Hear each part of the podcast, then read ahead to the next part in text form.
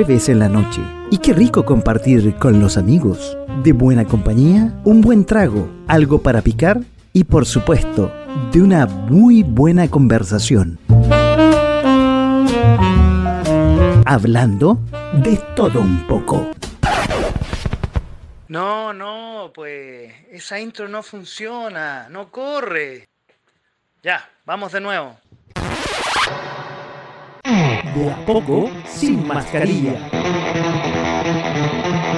De a poco, sin mascarilla, ¿cómo están? Muy buenas noches y bienvenidos a este jueves 26 de agosto de 2021 con 10 grados de temperatura. Yo me siento un poco frío, siento un poco frío, siento un poco frío, por eso estoy un poco más abrigado esta noche de jueves. Vamos a empezar inmediatamente a transmitir por todas nuestras plataformas. Estamos en .fm.cl, esta radio online que llega a todo el mundo, absolutamente.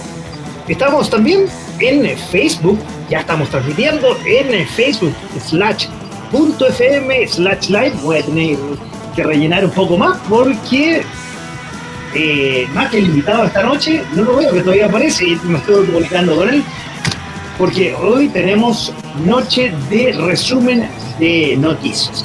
Sigo con las redes sociales para seguir rellenando. Estamos en Twitch, donde tenemos 7500 visitas, digo, eh, seguidores y sumando. Súmense más, síganos a través de las redes sociales de Twitch en twitch.tv, es decir, slash punto fm, donde nos pueden seguir y estar ahí. Oye, eh, estamos también en Instagram, sí, ya lo puse, estamos en Instagram, en nuestra dirección slash punto raya abajo radio slash live y me estaba riendo porque ya veo entrar a profe. Está con un look bastante especial. Bueno, y en Instagram también eh, nos pueden eh, ver el sábado a las 19 horas. Nos pueden ver ya a partir de, de esa hora, ver este programa repetidos, al igual que lo voy a robar, como dice el profe, en YouTube como punto FM espacio radio también a las 19 en YouTube está todo hermano. Entonces se lo voy a robar al profe, se lo voy a robar, él lo dice. Y también estamos en Spotify, que ustedes lo pueden estar en todas nuestras eh, redes sociales, los pueden ver en nuestra página. Y estamos listos para empezar. Me había puesto nervioso, profe, porque no había entrado. Ya les dije, 10 grados la temperatura cuando son las 22 horas con 8 minutos. Y esta noche no tengo invitado, sino, como siempre, tenemos la gracia de tener al profe, al profe de la capital de los simios, todos los lunes a las 22 horas, con repetición los domingos a las 22 horas. ¿Cómo estás, profe? Bienvenido. Oh. Hola, hola, ¿qué tal? El profe de la capital de los simios. ¿Cómo está? el micrófono un poco chueco, no sé por qué. Sí, no sé si será por, por lo que tienes atrás, porque bueno, lo voy a decir para los que nos están eh, viendo a esta hora. Eh, y para los que nos están escuchando, que el profe lo voy a poner en primer plano, tiene detrás, ¿es una polola? ¿A quién tiene atrás? Me la estoy joteando. bueno, su, con su look con un gorrito, que no es el que usa porque en la capital de los simios no se ve, sino se, solamente se escucha, pero aquí tiene la gracia de que el profe se ve y se escucha. Excelente. Este resumen de el mes. Yo le iba a decir, pero todavía no estamos, le iba a decir, oye, ¿Pasar agosto? No, pues todavía no sabemos porque quedan cinco días para que se acabe agosto. Pero ya Exacto. empezamos el resumen noticioso. Claro, por eso mismo es que tengo esta imagen de fondo, porque está todo Chile en vilo, esperando a ver qué pasa de aquí al primero de septiembre. Si la señora Lucía nos deja o no nos deja. Bueno, es que hay dos que deberían estar en la pelea, cosa que este es como un, un juego de video. Claro, este es el combate final entre Doña Lucía y la reina Isabel de Inglaterra. Ahí están ahí las dos peleando palmo a palmo. Absolutamente. Entonces, eh, una de las dos puede que gane esta batalla. No sé, el, ganar la batalla, no sé si el game over o el, o el seguir, no lo sé. ¿Cuál es? Eh, no, pues, quien gana la batalla en este caso será la, persona que sobreviva. Entonces hay que estar atento ahí. ah, perfecto, ya, ya. Bueno, ya, voy a conectar el computador para no quedarme sin batería. Siempre me pasa eso y nos quedamos fuera de línea. Oye, agosto, mucha noticia. Mucha noticia. De hecho, eh, cuando estábamos preparando la pauta, eh, horas antes te dije que van a quedar varias, varios temas fuera muchos temas. Bueno, quiero empezar a todo esto, quiero empezar por eh, festejar un triunfo, mira, increíble. Los Juegos Paralímpicos tenemos un oro en la natación. Histórico, Alberto Barza se impuso en natación y consiguió el segundo oro para Chile en la historia de los Juegos Paralímpicos que se están desarrollando en Tokio, que se desarrollan tradicionalmente después que se terminan los Juegos eh, Olímpicos tradicionales se desarrollan los Juegos Paralímpicos. No fue como el ajo, no sé si como el ajo, es muy, duro decir eso, en los Juegos Olímpicos, pero en los Paralímpicos la estamos rompiendo y se vienen, parece, más medallas. Pero hasta los australianos se rieron de nosotros. O sea, primera vez que teníamos una delegación tan grande y que no hayamos sacado ni una maldita medalla. Con suerte un diploma olímpico de cuarto lugar, fueron dos. Ah, estamos hablando de los, de, los, Juegos Olímpicos, no de los Paralímpicos. No, los pues Paralímpicos ya pasaron. Grande, no, es grande. De agosto. Yo creo que no es ni noticia. El nadador, maravilloso lo que hizo. Eh, aunque sí, lo vi competir con, un, con el brasileño. no sé si lo oh, viste. El brasileño la cagó. Ese güey era un pescado. Yo no sé cómo le ganó. no tenía ni pie ni mano, pero se movían de una manera. De hecho, los primeros 50 metros le ganó al chileno. Absolutamente sí. Y después el chileno, no sé, se la sacó por cansancio o qué, pero cuando te muestran la imagen debajo del agua, igual es como impactante porque te muestran que el chileno obviamente está parapléjico, o sea, está en silla de ruedas. Entonces, las, piernas como que estaban dobladas y como que ahí eran como un lastre nomás que se iba hundiendo. Entonces, si el loco no tira los brazos para atrás, no... Se oh. Realmente maravilloso y un ejemplo de que todo se puede, realmente todo se puede. Así que ya saben todos los deportistas chilenos, a cortarse las piernas. claro. Para poder sacar medalla.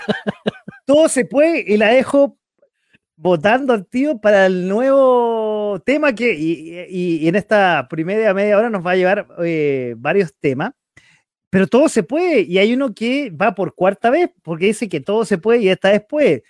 Eh, ¿Se refiere a Puerto Retiro? No, no, no, eso lo vamos a ver, espero más adelante. No, hablo de los candidatos presidenciales donde tenemos, eh, ya no tenemos nuevo inscrito, pero Meo, está hablando de Meo. Tenemos, bueno, voy a, voy a, vamos a empezar con este tema que nos va a llevar un, poco de minutos. Tenemos Eduardo Artés, Gabriel Boric, Meo, que va por cuarta vez, es duro de matar cuatro. Eh, como acá atrás. ¿Cómo? no sé quién es más duro de matar. bueno, Exactamente, no sé si Bruce Willis o Marco Antonio, Marco Enrique, que quiero decir. No, o la que tengo acá atrás. Ah, ah, bueno, la señora sí también. No, es que ya esa ya no, no. Esa le ganó todo, ¿ah? Bueno, estamos hablando de Isabel, estamos hablando de Chile, porque la reina Isabel estamos ahí. Bueno, Hack, José Antonio Cast, Franco Parisi, que tuvo, tuvo una dura pelea con su amigo, que ahí también lo vamos a, a comentar. La única candidata, Jasna Proboste, y Sebastián Sichel, candidatos para la papeleta del 21 de noviembre. ¿Qué le parece, profe, estos eh, candidatos que tenemos? Mira, yo estaba más asustado porque pensé que iban al final a llegar como a 13.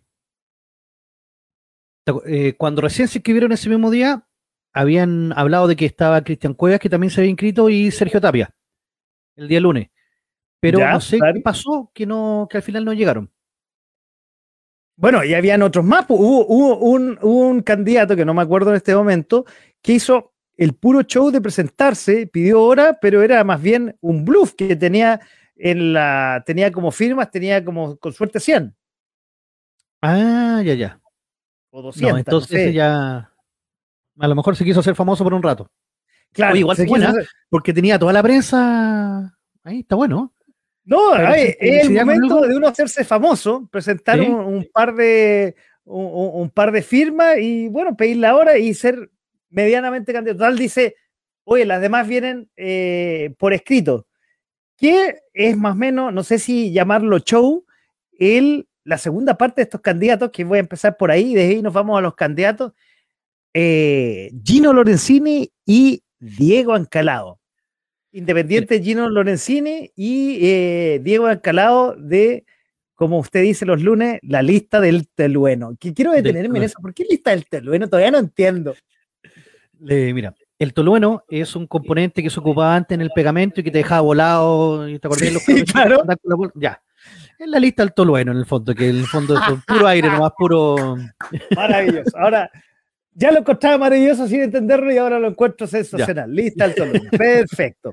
Todo calza y todo calza. Todo calza. Entonces, estos dos. Eh, estos dos candidatos rechazados, Lorenzini, que era, acordémonos, el, eh, la cabeza de Felices Forrado, y Diego Ancalao, que era el magnífico candidato, después de tener tres candidatos de la lista del Tolueno o lista del pueblo, los deja fuera, pero no los deja fuera por una cosa de nimia, por una cosa, digamos, eh, un detallito, no, por falsificaciones de firma, nada menos.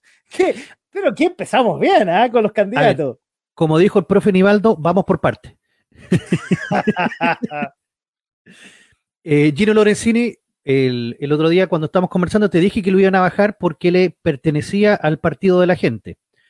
Y por lo tanto, él, al, estar en la ley, se denomina la ley antidíscolo, que es para la gente que se descolga de último minuto y inscribe su candidatura la ley te exige que al momento de presentar la candidatura tú tienes que estar nueve meses antes de la inscripción fuera de cualquier partido político, cosa que él no lo cumplió porque ayudó a formar el, PDG, el Partido de la Gente.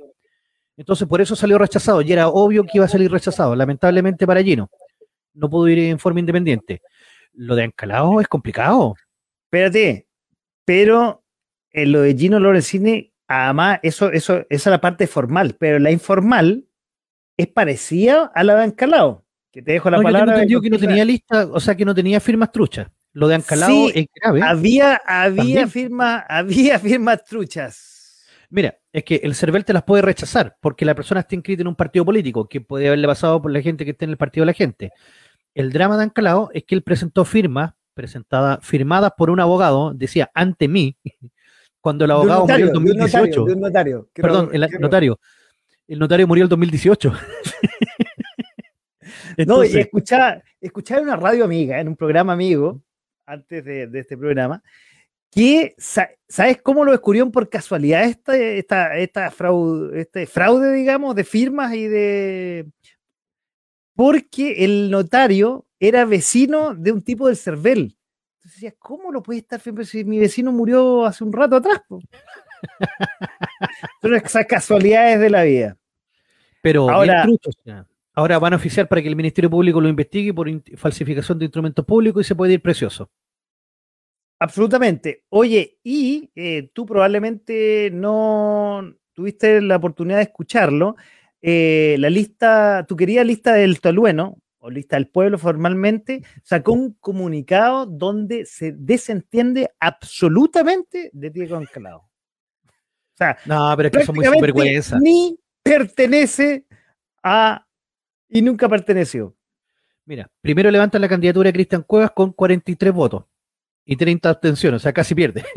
Pero espérate, pero espérate, acordemos que, y voy a aclararte, esas 43 votos y, y abstenciones fueron, y eso es súper importante, yo creo aclararlo, que fueron tradicionalmente entre cuatro paredes. Ah, sí. Pues. Ellos, la lista del pueblo, que se eh, que no quiero decir, pero es muy chilismo, se lavaba la boca de que todos los políticos hacían las cosas oscuras y entre cuatro paredes, la lista del pueblo, y como, como un, no, un pseudo partido, una agrupación, iba a estar fuera de las tradicionales tretas de la política. Y lo primero que hacen. Y lo primero que hacen. Bueno, perdón, te dejo la palabra. Después le alegaron eso mismo y dijeron, ya, bajamos a Cristian Cuevas, que el poder estaba solito, y dice, ya, bueno, buena onda, eh, ahora voy a estar como candidato. Entonces, ahora lo bajan a él y después suben a tres precandidatos que con 3.500 apoyos, Daniel Alcalá logra el, ser elegido para, representar a la gente de la lista del pueblo. el drama principal de todo esto es que a mí me pareció muy extraño que haya logrado juntar las firmas tan rápido. Y claro, si estaban todas, ya da lo mismo que fuera el candidato, había que colocar en el papelito nomás el nombre, porque ya, la firma ya estaba del 2018. En una de esas la sacó de YouTube, porque en YouTube está todo hermano. Claro, en YouTube está todo hermano. Así que... ¿Cómo falsificar firmas? Sacó el video y listo. Claro. Entonces, Oye, pero Oye, eh, tú querías lista del pueblo o lista del torueno, eh, se está desmembrando, está cayendo por su propio peso. De hecho, eh, dentro de este tema, la, candidata a senadora, esta niña que se le, perdió los ojos en un ataque con bomba, ah, con, perdón, de carabinero, se me olvidó el apellido en este momento. Nada que ver, nada que ver, güey, nada que ver. ¿Cómo se te puede olvidar el apellido? Nada que ver. No, no más, no, se, se me olvidó. Bueno, Campillay. Campillay. Campillay. La Fabiola Campillay, gracias. Eh, se salió. Parece que no entendiste el sarcasmo. No, no entendí. A ver, explíquemelo, pues estoy lento, estoy lento. Fabiola Campillay, nada que ver. Está ciega, hombre. Ya, bueno. Pues está ciega, por eso, ya. Bueno. Ya. ¡Ah! Uh, uh, uh, Muy bueno, ya. Un saludo a Fabiola Campillay, con todo respeto, se lo decimos desde el punto FM y del programa De a poco sin mascarilla. Se salió en la lista del pueblo. Increíble. O sea, la lista del pueblo estaba sufriendo grandes pérdidas y digamos que ya eh, no sé qué va a pasar más adelante eh, con, esta lista. Oye, bueno, pero tenemos estos candidatos medio fraudulentos y vámonos a los candidatos de verdad. Son eh, la carrera del poder la carrera de poder. Son Artes 1, Boric 2, Meo 3, Hack 4, Franco Parisi 5, Jana Proboste y Sebastián Sichel. Ya no son nueve, son siete candidatos. Por lo menos ahora va a, poder, va a poder existir un debate un poco más ordenado. A ver, son siete de los cuales eso todavía no se sabe si se puedan bajar por alguna razón que el CERVEL eh, más adelante emita alguna cosa como les pasó a estos dos grandes candidatos como Lorenzini y el Calado. No, pero tengo entendido que Cervel ya lo ratificó, o sea, ya, ya están en carrera. Ah, ya, ya están en carrera. Bueno, hay nombres que se repiten. Eh, Artés, que tiene un arte para ser candidato, y el que tiene más arte todavía es Meo, que ya con su cuarta aventura a la sillón presidencial, yo no sé qué ella pretende Marco Enrique Dominami, eh, que hoy día escuchaba que quería que tres. El, el, emperador. Porque, ah, tú decías, la tercera no, si la tercera no es la decía, está en la cuarta, y la cuarta tampoco va a ser la decía. No, pero, me refiero a que el tercer candidato que se vuelve a postular en la elección pasada. Tenemos Artés, Meo y Cast. Y Cast, ¿verdad? Son tres. Son los tres ¿verdad? Se me, está, se me está quedando Cast en el tintero. Ahora, pero eh, me hoy día lo estaba escuchando en la mañana o ayer. Lo que quería era eh, hacer un programa en conjunto con Boric, eh, con Boric y con Proboste. Hay que ser muy patudo. Te subí al último, te subí al último al tren, se está cerrando la puerta y queréis conducirlo. No, magnífico. Y quebró todas las listas parlamentarias también, porque tenían un acuerdo entre el PRO con la democracia cristiana y al final lo dejaron fuera. Ningún candidato del PRO va por lista. Entonces van prácticamente como independientes, cagaron, ninguno va a salir electo. Claro, este es el, caso del senador como presidente. Del ex senador y va, el senador y ex candidato presidencial Alejandro Guille. Al final, por el gustito que se dio de tirarse como candidato a presidente, termina le terminó haciendo daño a todo el partido. No, si te cayó, yo creo que le da lo mismo al partido. Yo, yo, yo creo, francamente, le da absolutamente lo mismo. Ahora, ¿qué novedad nos puede traer eh, Meo? A ver, para entender el fenómeno Meo hay que eh, eh, ir a su inicio. Cuando él recién se postula, habían solamente cuatro candidatos. Estaba Piñera, Frey, Meo y mm, el Artés. Estamos hablando de la primera candidatura. Sí, la primera candidatura. Fue con Piñera, fue con Frey, estaba Meo y el otro era el. Ah, uno viejito también, que iba por el Partido Comunista, que había sido ministro de Educación. Ah, Arrate. Arrate, Arrate, el que daba sueño. sí, efectivamente. Entonces, de verdad, en ese momento teníamos a la derecha tradicional con Piñera, a la concertación con Frey, a la derecha extraparlamentaria con Arrate, y había un fenómeno que estaba dando vuelta de un descontento de la gente que después se transforma en el fraude amplio, perdón, en el frente amplio, y que Meo lo, lo capitaliza demasiado bien. Acuérdate que saca el 20% de los votos en esa primera elección. Absolutamente. Entonces, cuando. Fue la génesis del frente, del frente Amplio, sin duda. Claro. Él, pero él no es el fundador legal, por así decirlo. Son descolgados que vieron este fenómeno y dijeron: aquí hay un nicho al cual podemos atacar. Fíjate que en la segunda elección se presentan muchos más candidatos y Meo baja un 10% los votos. Y se le dice que es por el fenómeno Franco Parisi, que también saca el 10%, entonces ahí estaría el 20% de los votos meístas, por así decirlo ya. ya en la tercera presentación, Meo saca un 5% de los votos, pero ahí ya tenemos muchos candidatos más descolgados. Gente que toma las banderas que había levantado Meo, que es el Frente Amplio con la Beatriz Sánchez, que vuelve a sacar también casi un 20%. O sea, con 21 por ahí. Entonces, el, el nicho que había creado Meo fue usurpado por otros. Entonces, Meo ahora no tiene nada novedoso que entregar. Y ese yo creo que va a ser el gran problema si seguimos la tendencia, Meo debiera sacar el 2,5% de los votos. Primero saca el 20, después el 10, después el 5, ahora le toca un 2,5. Ah, en, en franca caída. En picada, sí. El problema, claro, Oye, porque ya no, ya no te ofrece ninguna novedad. Hay muchos, de hecho, el Eduardo Artés, el que te ofrece más novedad en este momento, porque lo apoya la Unión Patriótica y el, el Partido Comunista Acción Proletaria, el PCAP, que es un grupo descolgado del Partido Comunista que no lo representa en realidad. Mira, es como, como la izquierda del Partido Comunista. Por Ahí yo estoy, ahí, y, un poco creo que es la duda que también tiene la gente que nos puede estar escuchando y viendo. A ver, tenemos claro en lo tradicional que el Partido Comunista es izquierda, extrema izquierda. La lista del pueblo, del todo el bueno, ¿está más a la izquierda del Partido está Comunista? Está más a la izquierda del Partido Comunista, sí. ¿Y Arte está más izquierda del Partido De la lista del pueblo, sí, sí. O sea, ya no, extremismo puro. O sea, si tú ves lo que Arte dice, promueve, eh, eh, es nacionalización inmediata, es eh, expropiación, sin, sin pagar nada, pero todo en el momento. O sea, la revolución se hace desde el día uno. O sea, que hay mucha gente que, espera y que quiere eso. Pero no digamos que es la mayoría del país. Para entender, sería Corea del Norte sería como un sería como derecha. claro, una cosa así. claro, para Arte el compañero, el, compañero Maduro es, capitalista. bueno, de hecho, una vez lo dijo que en Venezuela había un capitalismo fracasado. O sea, o sea, si estáis pensando eso de Venezuela, imagínate lo que quiere para Chile. o sea, Cuba queda chico.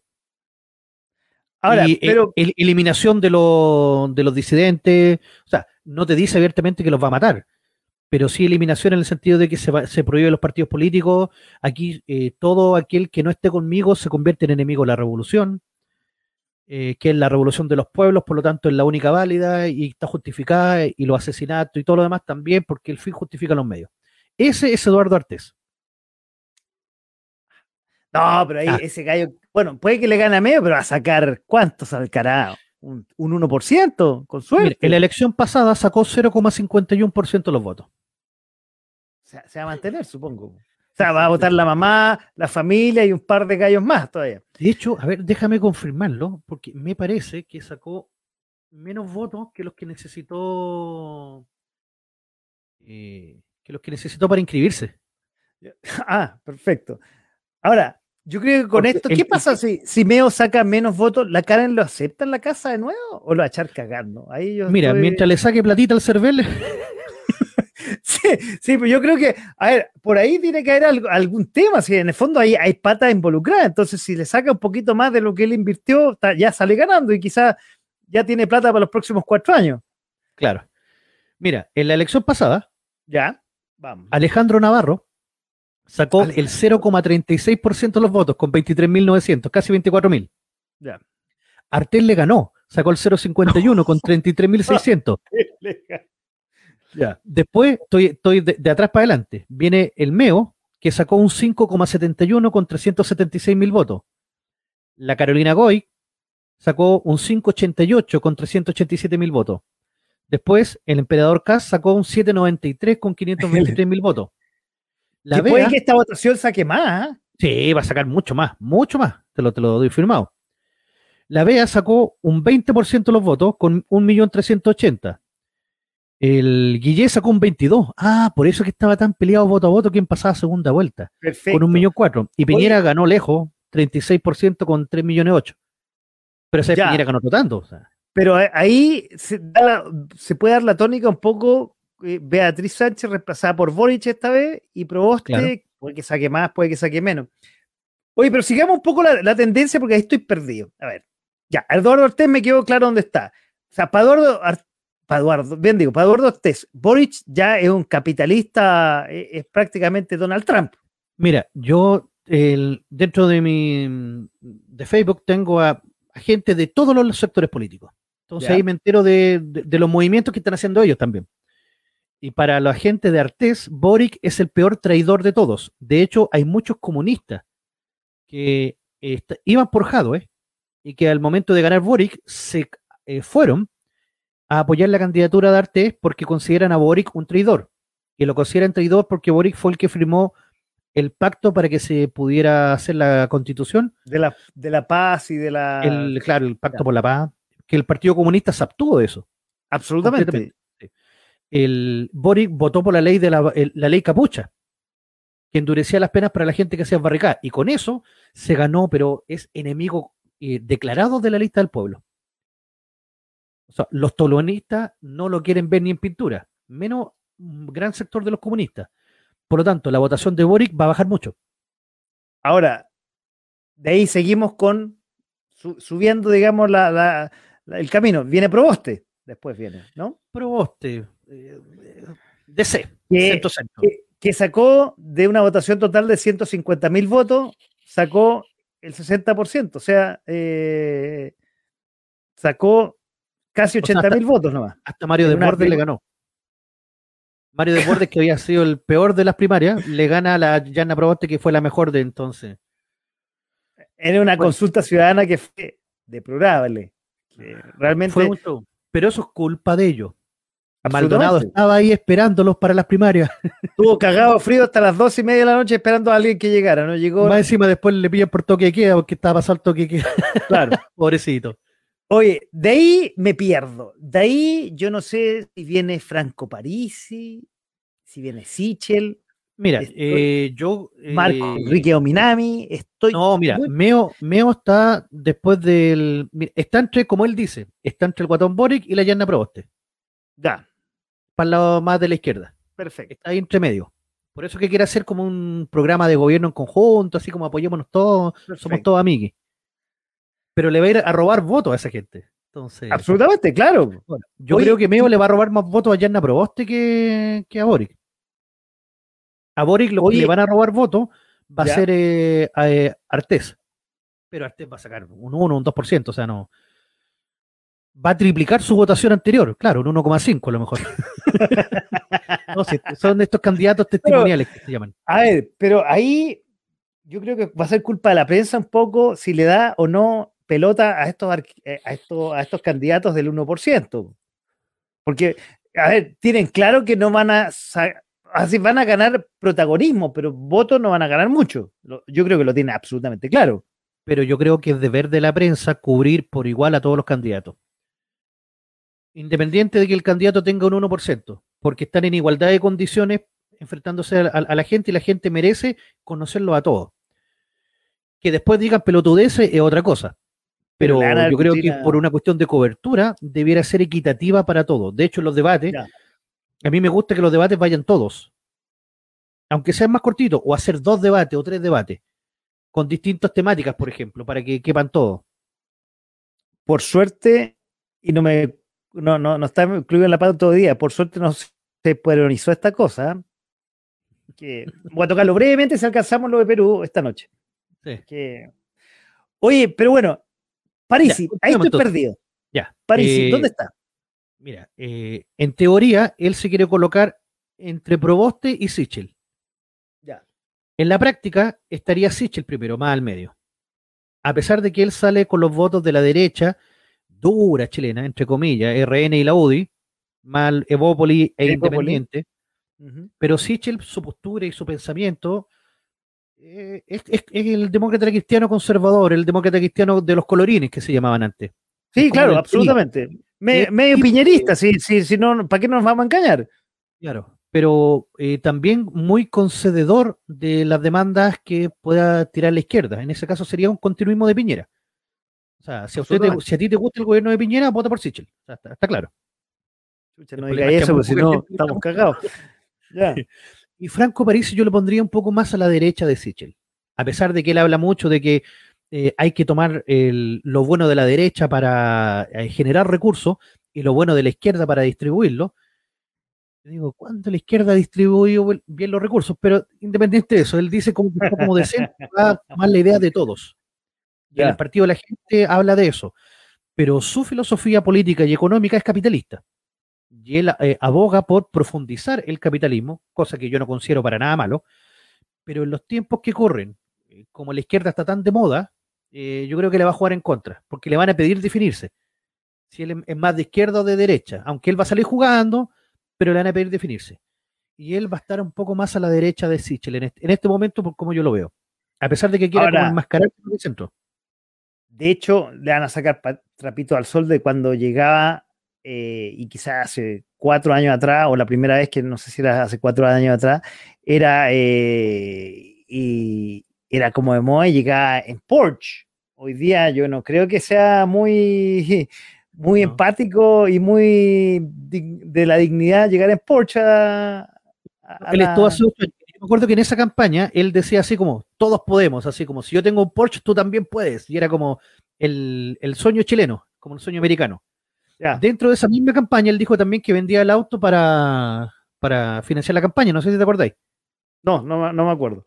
Hizo una rifa así magnánima y vendió el auto y con eso financió la campaña para pagarse los boxers. Sí, ahora me acordé. Pero, oye, pero estoy de acuerdo contigo. El Chile de hoy ve otras cositas y yo creo que está medio desentonado. No, pero Parisi es ocho años más viejo, es un candidato que está mucho más maduro, ahora formó un partido político que va con lista parlamentaria, entonces ya no es el outsider que era antes, eh, aprendió de los errores, yo creo que podría repetir su votación o incluso superarla, estar entre el 10%, por ahí 8, entre el 8 y el 10%. Bueno, robándole directamente, le va a robar votos a Sichel. Él le va a robar votos a Sichel. No, no, no aprobó usted, dices tú. No, no, muy poco aprobó usted muy poca Proboste. Es que Proboste tampoco creo que saque mucho ojo. Muchos dicen que él va a ser la nueva presidente. Mm, con la poca gente que fue a votar en la primaria, lo pongo en duda. Y hay mucha gente también que es cercana a Narváez que prefiere votar por Boris. Ah, sin duda, sin duda. bueno, los votos de Maldonado, que fueron pocos, no sé por dónde irán eso. No, yo creo que los votos de Maldonado se van a quedar con. Con, Maldonado. Oye. Y después. Y, ¿qué José Antonio Caz, que está más al extremo de la, de la derecha del. Pero más dura, derecha, los yo no diría como, como los compañeros de la, de la señora que tenía a tu, a tu espalda. Claro. Hack lo que tiene más es el lado conservador. Porque él es un, eh, un liberal en lo económico y conservador en lo, en, en lo social, en lo moral. Y en lo religioso. En lo religioso. Entonces le van a sacar más, en cara eso. que eres Joaquín Lavín. Claro le van a sacar en cara mucho eso, de que él está en contra del aborto, de la eutanasia. Lo que en teoría sería una contradicción, porque si él apela a que la gente debe ser libre, bueno, la gente también debiera ser libre para poder decidir, por ejemplo, si quiere morirse por una enfermedad grave. Pongo el caso de la eutanasia. El caso del aborto es un poco más complicado porque ahí en el fondo se está jugando con la vida de otro o incluso hay otras posturas que dicen que ni siquiera es vida. Entonces hay un debate ahí que. Sí, claro, es, medio extraño. Oye, quiero pasar a otro tema, nos vamos a saltar los senadores y diputados que, y, los, y los cores, que esa cosa es una majamama, que no sé si hay algo relevante o destacable, que hay un montón de candidatos, que yo creo que estaríamos este y otro programa más comentándolo, eh. salvo algún tema destacado, pero en realidad quizás la batalla por Santiago, bueno, Ahora ya Santiago no va con, dividido en Oriente y Poniente, es un solo Santiago. Entonces la batalla de Santiago va a ser, como siempre, muy interesante. No, la batalla de Santiago, esta vez por primera vez que eh, se escogen cinco. se escoge por sistema de listas, por sistema de Hunt. Por lo tanto, lo más probable es que la derecha saque dos, que la concertación saque dos y que el Frente Amplio saque uno. No veo a la derecha dando el batacazo de sacar tres. O que uno, porque va con candidatos potentes, va con Mañelich, va la Sabat, que tiene un apoyo muy grande en el barrio Oriente, y va Osandón, que tiene un apoyo muy grande en el sector eh, eh, en el sector sur. suroriente. Sí. sí, claro. Entonces, ese por el lado de Renovación Nacional. Va Luciano Cruzcoque, por Evópolis. Y por el otro lado, eh, tenemos a Atelier, tenemos a la, a la Claudia Pascal, tenemos a, a la esta que estuvo en la Karina del no, ¿cómo se llama? Ah, la Karina Oliva, la Karina Oliva. Oliva también que va. Oye, los, comunistas y los frentes amplistas quieren una senaturía, o sea, sí o sí quieren una. La lista del pueblo, la lista del tolueno, no, no, lo más probable no, no, tienen por dónde, no, no tienen por, dónde. Ahora, capaz que pueda dar la sorpresa al doctor File y él ah, saque el cupo que falta. Pero lo veo difícil porque tiene que pelear con listas muy potentes. Sí, claro. Y, es independiente. es, muy difícil. Ah, va la doctora Cordero, si no me equivoco, no, se va diputado. o diputada diputado. Sí, no. Oye, pero no, no, no creo.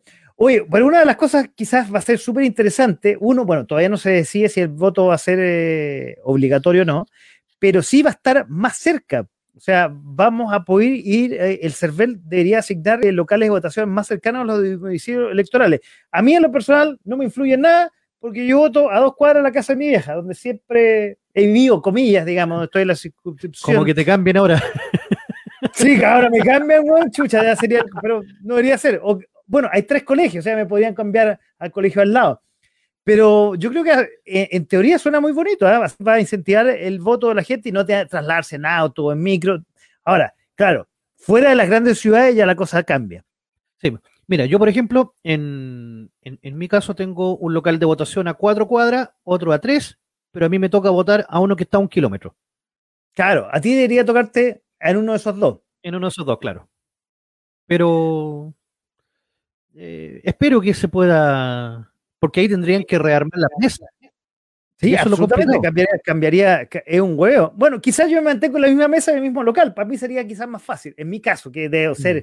el quizás el 20% de, de, de, los casos. Pero no sé si el CERVEL tenga tiempo para hacer eso. Pero es que hoy día la tecnología te permite eso. O sea, una, una lista y empezar a. Sí, sí. Pero el Big Data todavía no lo, no lo saben ocupar acá, porque es una gran falencia. Que, yo me acuerdo que Pablo Matamoro, eh, desde el gobierno de Bachelet, eh, supuestamente, no, él, que era uno de los expertos en, Big Data que quedaba en Chile, no, si vamos a empezar ya con el tema de Big Data, vamos a cruzar la, la información entre Fiscalía, Caregrero, Registro Civil, no pasa nada, no pasa nada. Y estamos muy atrasados en eso. Y no, ya deberíamos. Chile, íbamos antes en la vanguardia y no sé qué nos pasó. Y no es culpa de la pandemia tampoco. No, no, no, tiene nada que ver con la pauta, pero no tenemos un SAR de la, de la ciberseguridad, pues imagínate. Ya con eso te digo todo. O sea, ¿acaso hay buenos hackers? Tengo entendido en Chile, pero. Sí, pero SAR de la ciberseguridad, acuérdate que eso quedó en el los primeros días del gobierno, o los primeros meses del gobierno de Piñera quedó en veremos. Y nunca Oye, otros cambios. Bueno, hay nueva presidenta del Senado, que finalmente Jimena Rincón agarró premio Consuelo. premio Consuelo exactamente. Y el cambio que no me gustó, te soy sincero, eh, la eh, subsecretaria Catherine Martorell asume la vocería de Sichel. Una niñita que muchos encuentran muy buena moza. Yo en lo particular lo encontraba muy buena moza, pero una vez que empecé a entender que abría la boca, se me descompaginó. Espero que lea, lea lo que lea por escrito, porque si empieza a inventar, Mm, así se va a ir picada para abajo. Es que es súper complicado tomar la vocería de un candidato porque te van a buscar hasta la quinta pata del gato y tiene que estar dispuesta a saber eh, a saber contestar. Pues entonces es el, gran problema. No sé si estará capacitada para eso. No, y a, salir de, los pillos, pues, a, preguntas que nos van en la pauta y, tratar de contestarlas de la mejor forma posible. Mira, yo no, sé quién será el vocero de la Proboste, Pero, por ejemplo, yo pondría mis manos al fuego como vocero, colocaría a Pancho Vidal. Ah, pues ese loco, te la saca toda. No, pues ese, loco te levanta candidato. Absolutamente. Oye, y, que habíamos dicho que iba a ir Lavín con, con claro, esa es la apuesta que yo tenía, que, eh, que Vidal iba a ser el ministro de Interior de, de Lavín. Mira, yo fui a, todas las pérdidas, voy a aclarar, ya que tocaste eso, voy a aclarar, y no se ría señora Lucía que está, que está atrás.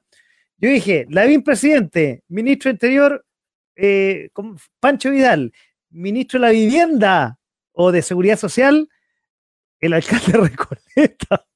fui a las pérdidas. Están todos fuera. Lo dije, no sé si en este programa o lo dije en el, en el eh, Prime de, de la capital de los Parece que fue en la capital, sí, cuando, cuando estuvimos analizando cómo se el año pasado, fue el año pasado. Ah, fue para fue para, eh, para, el, para el plebiscito. Creo que ahí lo dije. Lo dije y no me, o sea, no me, lo dije, pero bueno, me arrepiento el día de hoy. Oye, bueno, sigamos y nos vamos a, ámbito internacional de inmediato, porque sí, y ustedes lo tocaron en la capital de los simios, y hoy día fue noticia eh, lo que está pasando en Afganistán, que realmente yo creo que nadie del mundo hace un mes atrás pensaba que el talibán, que todavía no sé quién es el talibán, porque todos hablan del talibán. Yo pensaba que era Iván Valenzuela o, o Iván Núñez. Claro, Zamorano. Pero los talibanes se tomaron Afganistán en menos del tiempo eh, que tenía pronosticado las grandes potencias y se apoderaron del país. Ya tenían cercado gran parte de, la, zona de Afganistán, pero tomaron eh, la capital de Afganistán, Kabul, en menos días de lo pronosticado. Y, en dos días. Y, y, es un terror. Realmente ver las imágenes de lo que está pasando hoy día en Afganistán es terrible. O sea, en el aeropuerto hoy día lo están pasando bombas. claro, lo estaban pasando. Lo estaban pasando bomba, exactamente. Oye, hasta la tarde habían contabilizado cinco atentados con más de 30 muertos. Y corrígeme, eso es, peor y se entiende menos que la izquierda chilena, porque uno son los talibanes y los terroristas son ISIS que son grupos armados, pero que son más refractarios incluso que los mismos talibanes. Es una cosa que uno no logra entender. Mira, se puede entender fácilmente con un ejemplo de lo que pasó en Chile en el, entre el año 70 y 73. Existía el gobierno de la Unidad Popular. Ah, qué analogía estáis haciendo, ¿ah? Qué analogía. Que serían los talibanes, y tendríamos al MIR, que sería ISIS. Una analogía así podemos hacer. Ah, pero ya está bien. Pero esto, ah, incluso hay más radicales todavía. Sí, sí. Hay más radicales. Ahora, y la historia está, sigue por escribirse y cada día se está escribiendo más. De hecho, bueno, eh, Inglaterra, Estados Unidos y las grandes potencias en general estaban diciendo que iba a venir un atentado terrorista en los próximos días y que todos los, eh, los ciudadanos tenían que cuidarse, que se alejaran del aeropuerto. Oye, es increíble estos gallos de inteligencia, eh, la, la, CIA, la MI6 y la CNI. Eh, te, llegó tarde la cachada. No, yo pensé que iba a decir la Dina. bueno, bueno. La, apuntaron y realmente eh, fueron dos atentados, al menos dos atentados bomba en el, en el, aeropuerto y cercano al aeropuerto y mataron soldados norteamericanos y civiles. Qué bueno, a los afganos, al, perdón, a los talibanes, los afganos les da lo mismo, que se muera uno más, les das absolutamente lo mismo. No, es mayor problema. A ver, la crisis de Afganistán se puede resumir en, cuatro pasos. El primero, la corrupción interna dentro del, del ejército afgano.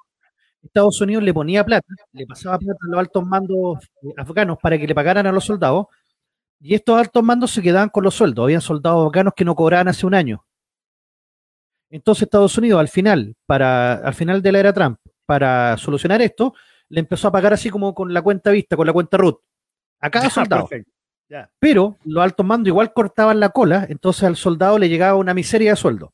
Tenemos el primer factor. el segundo, la logística que creó Estados Unidos la creó pensando en un ejército como el de ellos, con helicópteros, con respuesta rápida y automática.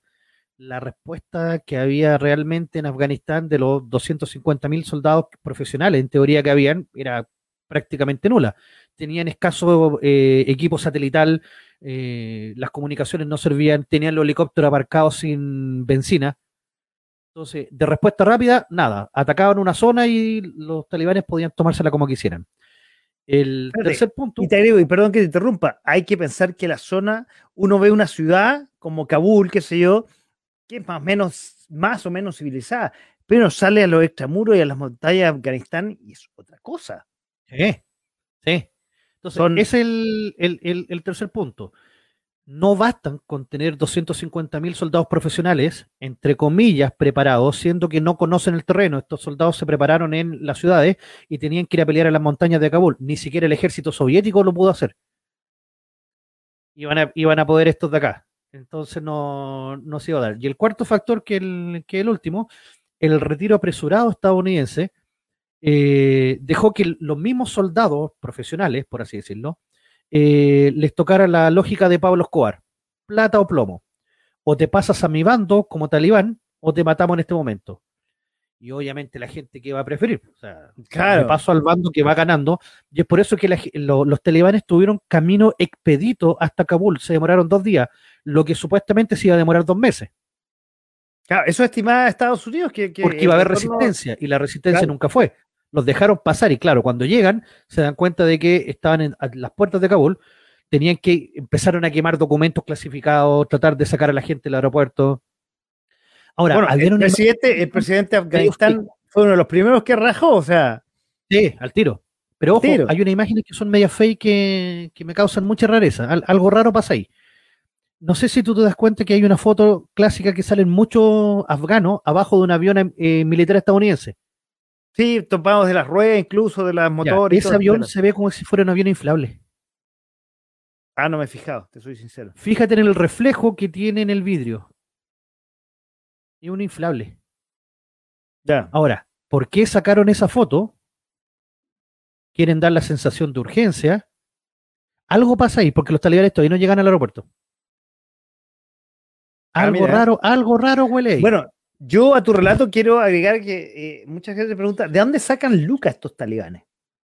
Y donde más encima eh, también eh, escuché que además tienen, y, cercano al aeropuerto, un, porque uno los ve como, como lleno, el típica barba árabe, qué sé yo, con unos, con unos no sé, con unas ropas típicas del, del oriente, pero además existe un equipo de elite, tiene un ejército de elite que está rodeando el, aeropuerto, que no tiene, visten totalmente como un grupo militar, que no tiene nada que ver con el típico talibán terrorista que uno ve, digamos, en las imágenes.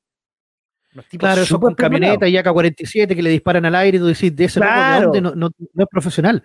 A ese loco lo veía a 100 metros por la vestimenta que trae y lo podía matar fácil, en teoría. Un soldado profesional lo haría. Eh, no, esas son las milicias urbanas, por así, es como la policía talibán. Claro, absolutamente. No, ellos tienen ejércitos profesionales, por así decirlo. Ahora, el, armamento y el equipamiento lo sacan de Turquía, lo han sacado de, Siria, ISIS por contrabando. Eh, hay mucho armamento ruso y chino que está también ahí pasado por contrabando. Entonces los locos tienen visores nocturnos, tienen armas con láser, tienen balas trazadoras.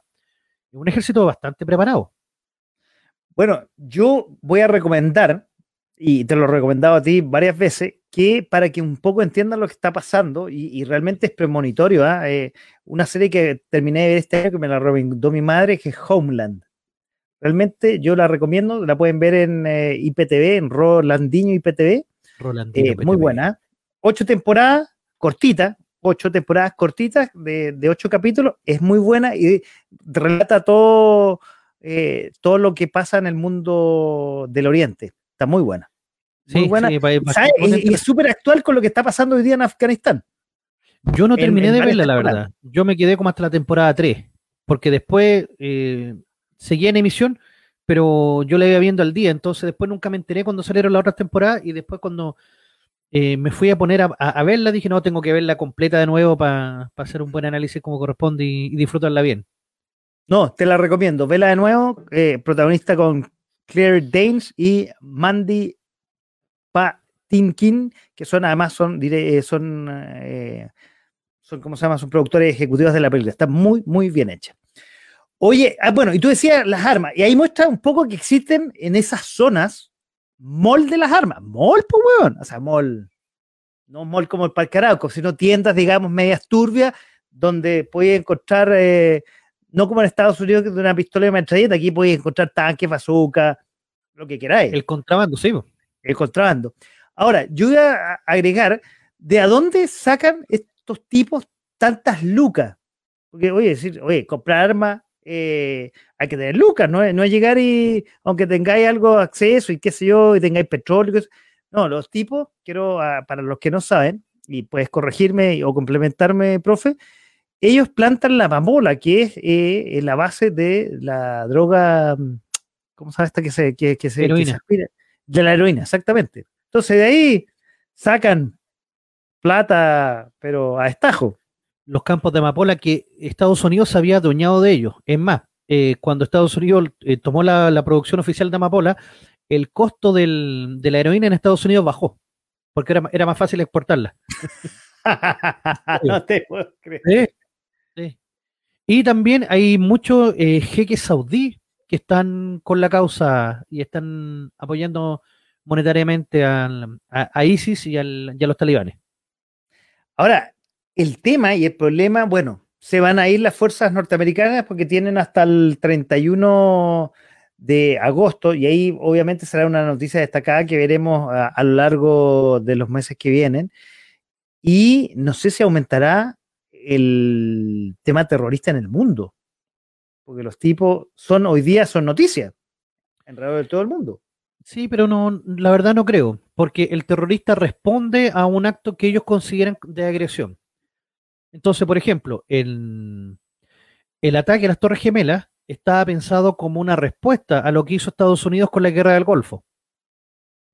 De hecho, ya se había intentado un atentado en el 93 que había fracasado. Ah, que fue en el subterráneo. Claro, en el 2001 se concreta este ataque. El ataque que se da en la estación de Atocha en España y en Inglaterra se dan porque estos dos países apoyan después la guerra contra el terrorismo en Afganistán y en Irak. Entonces se le ataca como respuesta. Ahora, si se logra firmar una tregua o, un, o que los estadounidenses salgan, entre comillas, en paz y no se vuelvan a meter en esa zona, no veo el por qué empiecen a, surgir atentados terroristas, a menos que no sean ellos y quieran pasarle la pelota a ellos. Pero está ahí, está ISIS, que ISIS no está relacionado con los talibanes, pero no tienen, los talibanes no tienen control de ISIS, por ejemplo pero es que ISIS trata de formar el Estado Islámico que está en una parte de Irak, está en una parte del Líbano, Jordania y una puntita de Afganistán. Que una, que una punta chica. Entonces ellos quieren crear ahí su, el nuevo califato que le llaman ellos.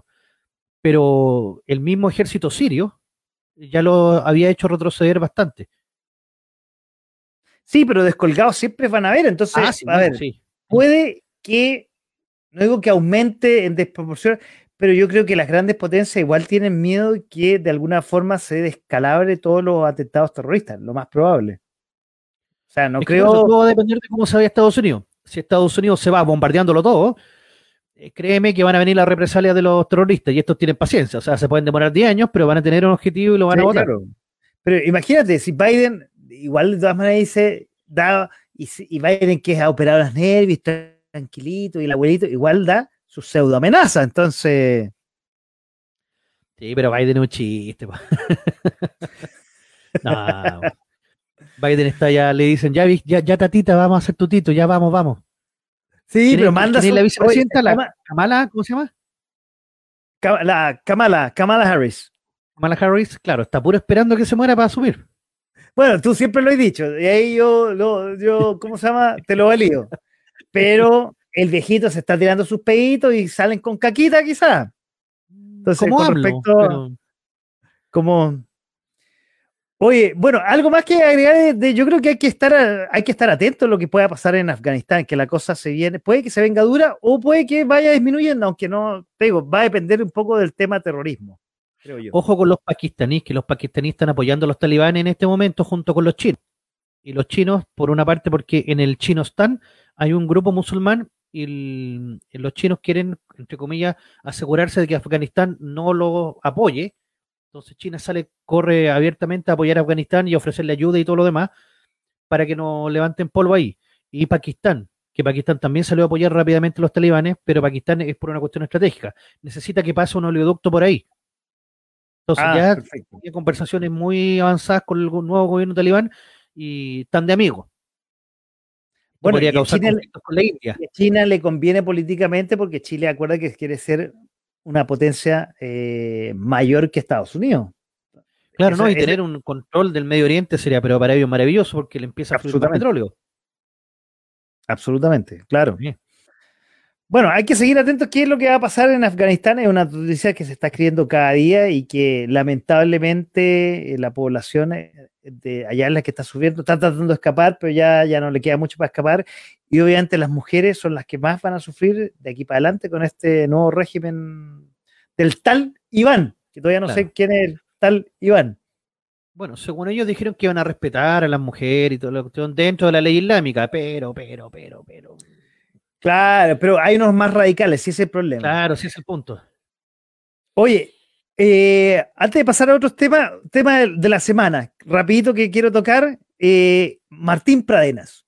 Uy, uy, uy. Eh, la fiscalía presenta la acusación contra este hombre que fue acusado por una serie de ataques sexuales, 41 años de cárcel.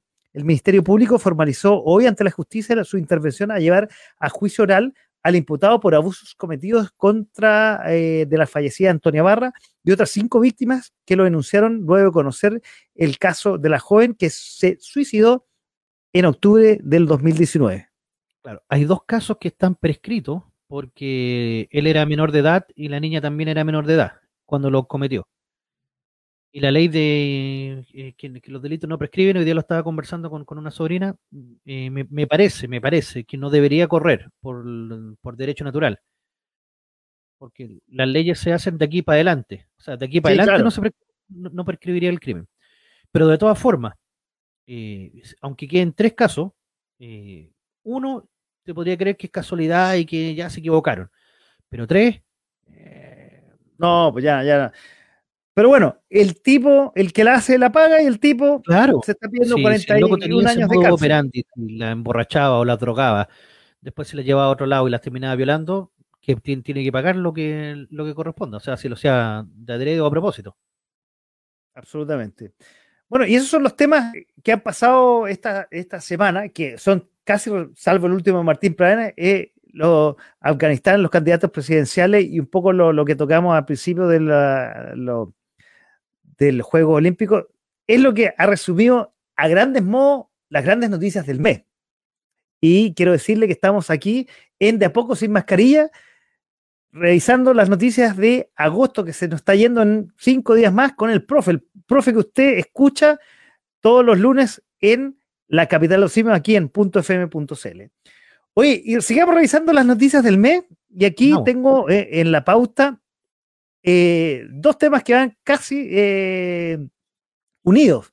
Uno es el cuarto retiro, que, oye, increíble, esta semana ha sacado Escosor hasta en la aseguradora de Estados Unidos que van a apelar a Biden, que supongo que haga alguna interacción con Chile, y la nueva presidenta del Senado, que ya dijimos, Jimena Rincón, dice que se desmarca absolutamente de los proyectos.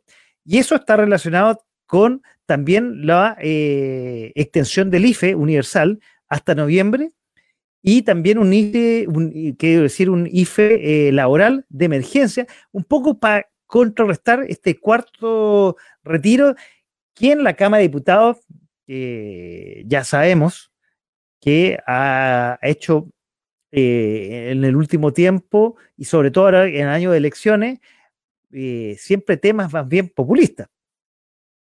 O sea, el, a ver, partamos con el, con el cuarto retiro.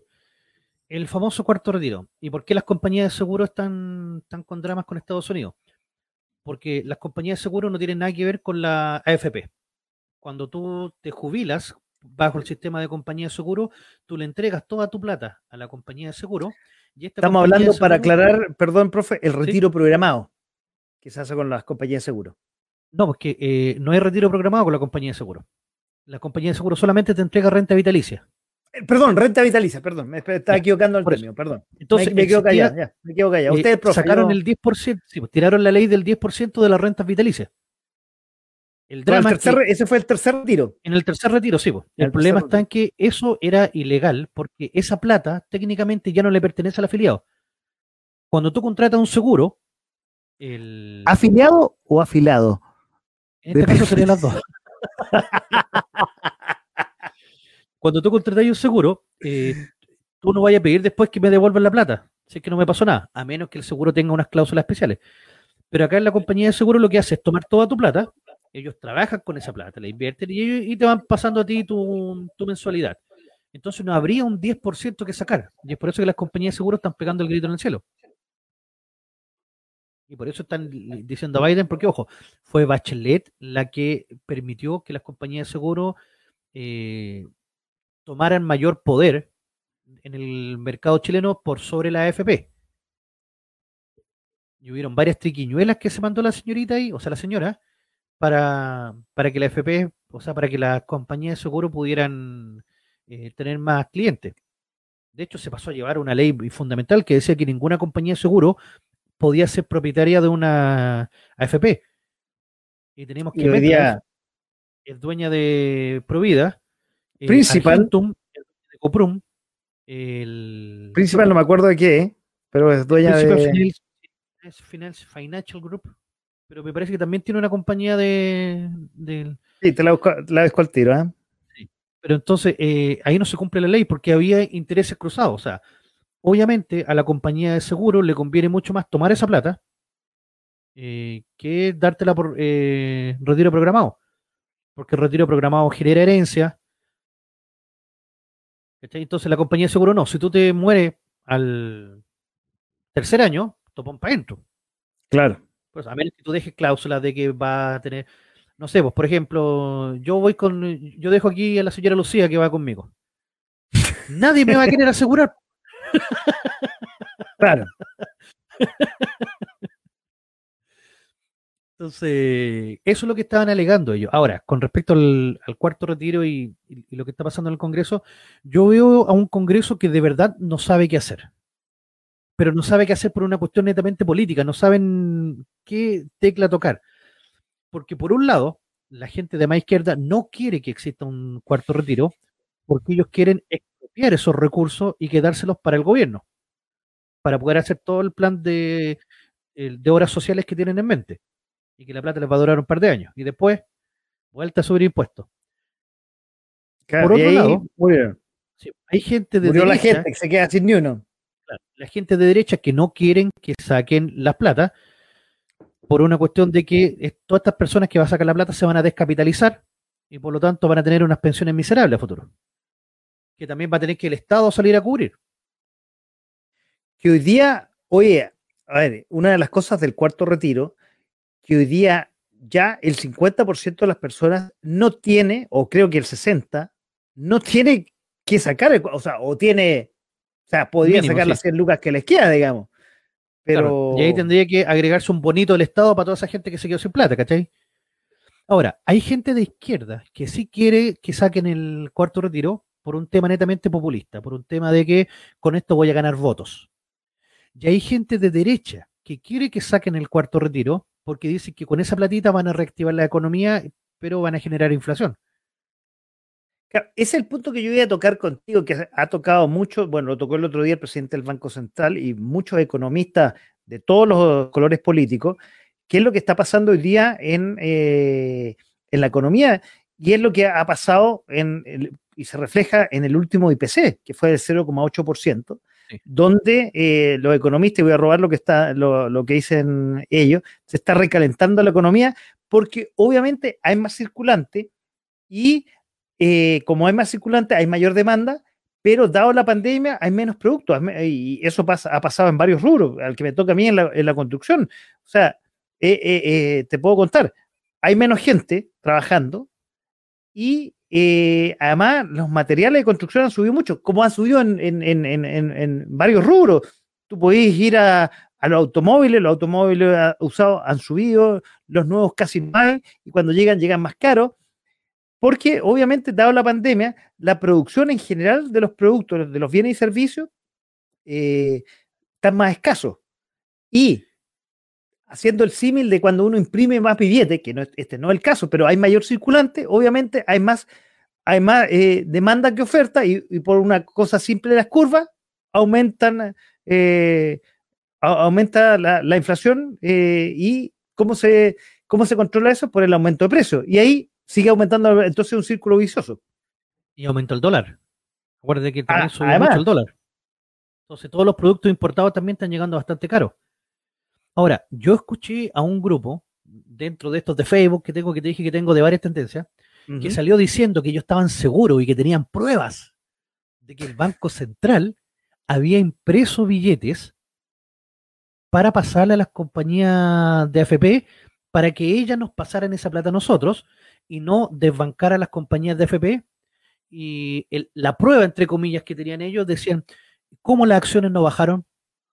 Si toda la gente pidió los retiros, las compañías tendrían que haber hecho liquidez y al momento de hacer la liquidez tendrían que haber bajado las acciones, porque todos salían a vender.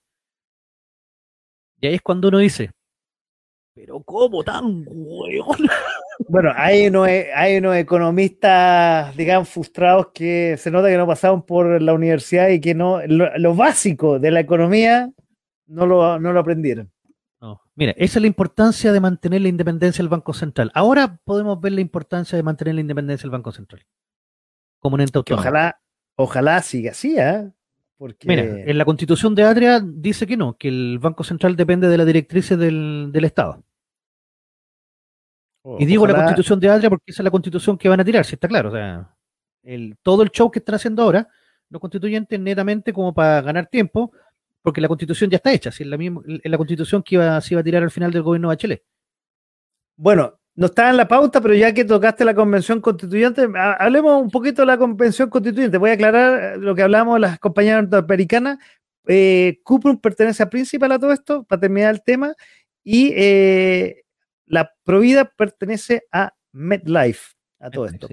En Nupi. Oye, ah, y bueno, y para terminar este tema, bueno, eh, eh obviamente el, gobierno para contrarrestar esto quiso extender el IFE, que ahí sigue un poco y recalentando la economía y además creó un IFE laboral para que las personas que empezaran a trabajar, además se les pagara un bono adicional.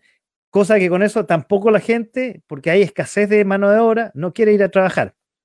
Terminamos Pero son sinvergüenza, uno. No sé si cachaste que decía, eh, te ofrecemos 350 mil pesos más el bono de 200 mil del gobierno, 550 va a ser tu sueldo.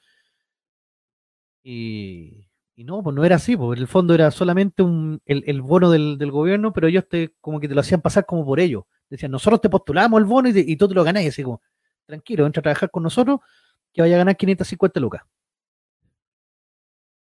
Pero bueno, en rigor debería ser así porque depende cuánto sea el precio, porque es adicional el bono, el IFE laboral. Claro, pero es que la empresa no lo pueden postular como que si fuera de ellos. Pues. Ah, no, absolutamente, porque es personal. Además, bueno, el IFE, la diferencia de, la empresa supongo que ofrece el sueldo bruto y el IFE eh, laboral es directamente al bolsillo de la persona. El chinchín ahí, sin, sin, sin pago de impuestos y, todo, y todas esas cosas, y, y todos esos temas de descuento laborales. Pero mira, es que hay, un drama también. Mucha gente no ha vuelto a trabajar. Bueno, uno por, el tema del, miedo, pero los sueldos, ojo, han subido las cosas, pero los sueldos siguen igual, siguen bajos en algunos casos. No, no se ha dado la lógica del mercado de que eh, eh, a menor demanda, o sea, eh, claro, a menor demanda aumenten los precios de, a menor demanda de trabajadores. Aumenten los precios. Pero es que, es que piensa muchos rubros, muchos rubros no pueden subir los precios porque están recién. Imagínate el, rubro gastronómico que estuvo parado por meses y en general. estamos hablando de pymes en general, pues tú hablas de las grandes empresas, siguieron trabajando. El retail sí, eh, haya seguido ganando, pero no todo el mundo trabaja en el retail. El rubro gastronómico, por decir más, eh, eh, alguno, y el más, digamos, destacado para que sea fácil el ejemplo, recién se está reactivando, recién se está aceitando. Entonces, no es posible que pague buenos sueldos inmediatamente. Entramos a fase 4. Sí, claro. Eso lo vamos a tocar, vamos a, vamos a ver si lo alcanzamos a, tocar más ratito. Tú tocaste y vamos brevemente con la convención constituyente, que yo un poco ya dije, eh, no estaba en la pauta, pero ya que lo tocaste, toquémoslo. Pasó ya un mes, ya lleva un mes y algo la convención constituyente y ha pasado de todo. El, eh, ya se está desmembrando la lista del Tolueno, la lista del pueblo, eh, más conocida por la gente. se están yendo gente. Eh, el, ex eh, comandante en jefe de la Armada querían que no participara en una comisión, la Comisión de Derechos Humanos, y por ahí dijeron eh, que sigue siendo un circo. Hoy día censuraron a Arencibia. Ah, ¿De nuevo? Sí, lo sacaron. La convención lo sacó. Pero no había quedado, bueno, yo había quedado que se había llegado a acuerdo y que podía participar, pero menos en las audiencias públicas, porque podía, y me parecía ah, relativamente sensato, digamos. No, pero hoy día ya dijeron que no, que no iba a estar y que, que están terminando el punto de reglamento para, para vetarlo. Ah, Así de, de, de, extraño. Sí, como. A ver, locos son pequeños dictadorcillos. A ver, eh, esto ya es una opinión personal y la hemos conversado. A ver, la, convención constituyente que eh, fue eh, aprobada por un 80% de la población, de la cual ninguno de los dos no, estamos en ese 80%, lo conversamos en alguna oportunidad el año pasado. Pero hoy día parece que ese 80%, si fuera el día de hoy, parece que fuera bastante menos, porque hay gente que ya se está, dado lo mismo, lo, mismo que ha hecho y el show que ha hecho muchos convencionalistas y, en general la, la, eh, eh, la, rueda general de lo, ¿cómo se llama? El plenario de la, de la convención constituyente se ha vendido pésimo. Sí. No, han hecho un pésimo trabajo en ese sentido. Eh, se han preocupado de cosas que no les corresponde a ellos, se han preocupado de politizar más que nada la convención.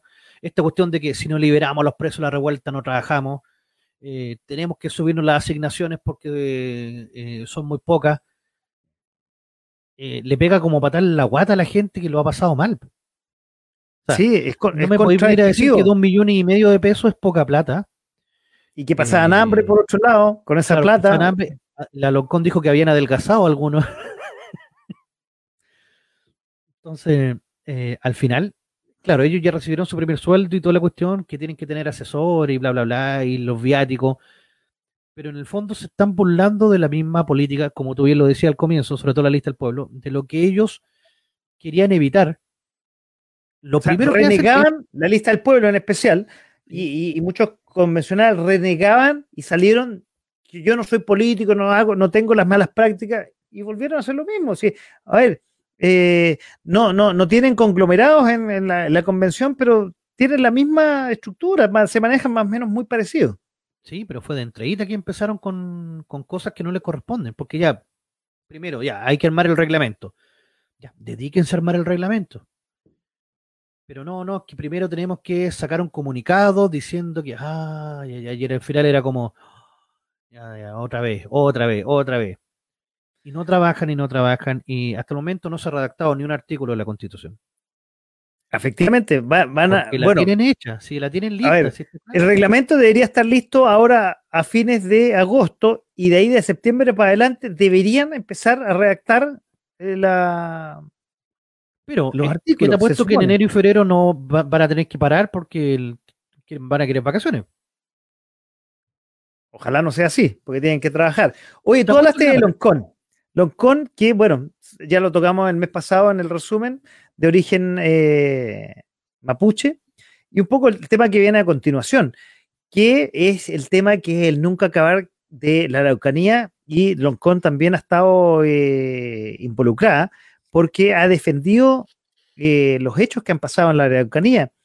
Y entre esos, lo que pasaron durante agosto, dos fallecidos en Tirúa, un grupo de jóvenes que estaba aparentemente pasando un fin de semana, fueron atacados por un grupo eh, de violentistas y dos de ellos fueron ah, eh, asesinados. Uno de ellos creo que fue, que fue quemado en, uno de los cabañas que estuvo. Y por otro lado tenemos a un héroe, un huerquén que está en, rebeldía, que no me viene el nombre en este momento, que es el prófugo de la justicia de Temo Cuicuy. Antilef. Antilef, exactamente. Eh, por otro lado, tenemos lo que pasó eh, eh, en agosto, la violencia urbana en el barrio Rastarria. Acuérdate que defendiendo la, la, causa mapuche, una turba, la gente que estaba comiendo, los atacó y hubo obviamente rechazo de varios grupos democráticos, eh, pero también hubo crítica a la fuerza pública. Entonces, hay una serie de temas relacionados con la violencia que está ocurriendo en nuestro país y que ya hace mucho tiempo no se le está dando atajo. Como te digo, lo que tirúa, el, el, el, el huerquén eh, prófugo, que nadie, va a la PDI y nadie lo, y, es intocable. Y por otro lado, la misma Loncón que, que de alguna forma la interpelaron con lo que estaba pasando en la Araucanía y ella se desmarcó. Hasta que la dignidad haga costumbre, compañeros. Esa es la lógica, o sea, a ver, el, el, el tema mapuche reivindicatorio de, la, de las tierras eh, es una pelea que se viene dando hace tiempo, una pelea política también que se, que se viene dando. Insisto, no es todo el pueblo mapuche, eh, es un grupo dentro que se ha, esparcido ya a varias comunidades. Eh, partió en Temucuicuy, en Ercilla, ahora los tenemos en, en Carrahue, en Saavedra, en Imperial, Cholchol, en Puerto Domínguez. tienen varias células ya que están trabajando, están ligados al narcotráfico, eso, eso yo quería eh, aclarar, ¿ah? porque uno piensa y, al final eh, e, está claro que no son eh, reivindicaciones mapuches por tierra y por lo ancestral. Así lo han vendido y, sacaron la bandera que tú aclaraste bien, que, no es la bandera mapuche, sino una, una, bandera, y eso también lo aclaramos en el programa de historia que va una vez al mes también en el ciclo de historia.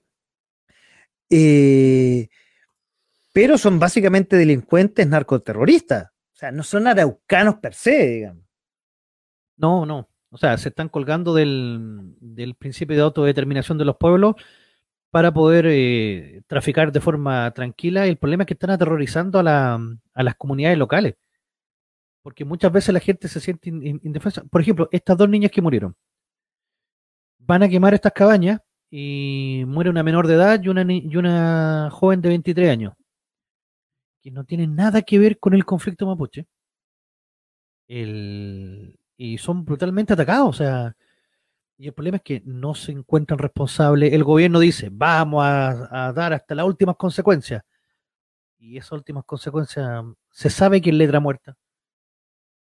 Eh, gente de la PDI que tiene que, por obligación, los jueces le informan a gente al, al Observatorio de Derechos Humanos cuando van a hacer un allanamiento, y obviamente esta gente de derechos humanos que está con esa causa, basta que peguen un telefonazo nomás y avisen. Oye, y esto, y esto que tú decías de, que pasó en Turúa, estos, dos asesinatos, básicamente en, nada que con la reivindicación eh, mapuche, es netamente eh, narcotráfico. No sé si, no, lo tengo entendido, si bien se equivocaron o los jóvenes que estaban ahí de alguna forma estaban eh, ligados o habían comprado drogas, no lo tengo tan claro, eh, pero lo mataron igual. Puede que hayan sido para los dueños del predio, o que a lo mejor querían usurpar el predio y él no los dejaba, no sé. Al final son muchas cosas que, no vamos a ver. Pero el mismo caso del otros dos, el mecánico de la CAM que decíamos. Ah, que lo, que, lo, hablamos el mes pasado. Sí, que logró escapar y uno escapa y el otro muere, lo, tratan de quemar con ácido para reducir los cuerpos, cacha. O sea, el nivel que hay allá de, desabandono del Estado, y en esta pasada estoy con Cast, pero a full, con lo que dice, que él llama que el Estado se tiene que hacer presente, pero no de una forma militar, así como vamos a matarlo a todos, No, que simplemente haga cumplir la ley. ¿Tanto les cuesta? Es, tan sencillo como ir a la comunidad de Temucuicuy con la fuerza que sea necesaria. Pero entrar pacíficamente, decir, ya, vamos a revisar, vamos a hacer un allanamiento, vamos a buscar a la persona que la justicia chilena lo requiere. No, es que yo no, creo en tu justicia, me importa un bleo, tú estás viviendo en el territorio chileno y se te acusan de eh, eh, estos actos eh, delincuenciales. No es un preso político. A lo que se le está acusando de, en absoluto. Entonces, que el Estado de Derecho no puede implementarse en una zona del país es terrible. Y eso significa que el Estado no está cumpliendo su rol, su función. Claro, no solamente el gobierno, el, gobierno actual de Sebastián Piñera, que realmente ha sido débil, también, oh. no, hay, que, ha sido muy débil con respecto a eso. Eh, ande, dice grande elocuencia ahí, Gali, con respecto a esta muerte, dice, eh, condena el ataque en Tirúa, llama a comunidades mapuches que se paren del narcotráfico, pero quedan en puros, digamos, eh, en puras elocuencias y no queda en nada concreto. Y nadie le quiere tomar el cascabel al gato. Y como bien tú dices, cada vez está avanzando más porque el Estado, no solamente el gobierno chileno actual, ni el pasado ni el anterior, sino el gobierno, la justicia y los legisladores no han querido ponerle el cascabel al gato. No sé si por interés, por miedo, por una mezcla de las dos. Hay eh, intereses creados ahí, sí. Hay intereses creados. lamentablemente hay, hay gente que, le conviene que todo esto arda.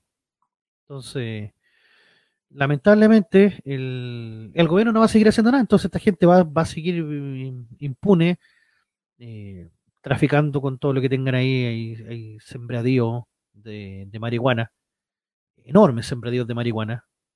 Se sabe, o sea, de hecho, cuando fueron los ratis la otra vez, cuando mataron a un detective, encontraron no sé, más de 120 matas de marihuana y tomaron detenido a unas personas, lograron tomar detenido, que casualmente eran la hermana o el papá, me parece, del, del Catrillanca. Uy, qué casualidad, que fueron y plantaron las 120 matas ahí, pues. Claro. Entonces. Eh, bueno, tú hablabas de la PDI hablaba ahí, no, hablabas de la. Yo me salía ahí medio, hablaba loco. me salió medio. Bueno, la PDI durante agosto también estuvo bastante en la palestra y no por cosas buenas.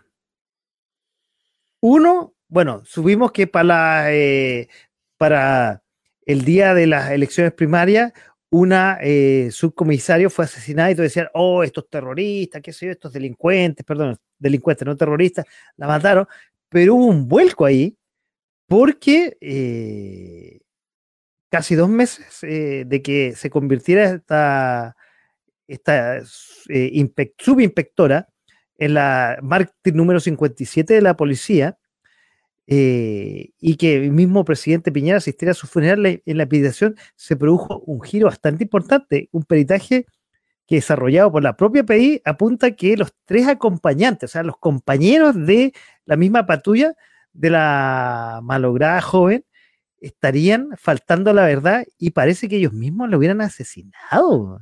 Algo raro pasó ahí, algo muy raro.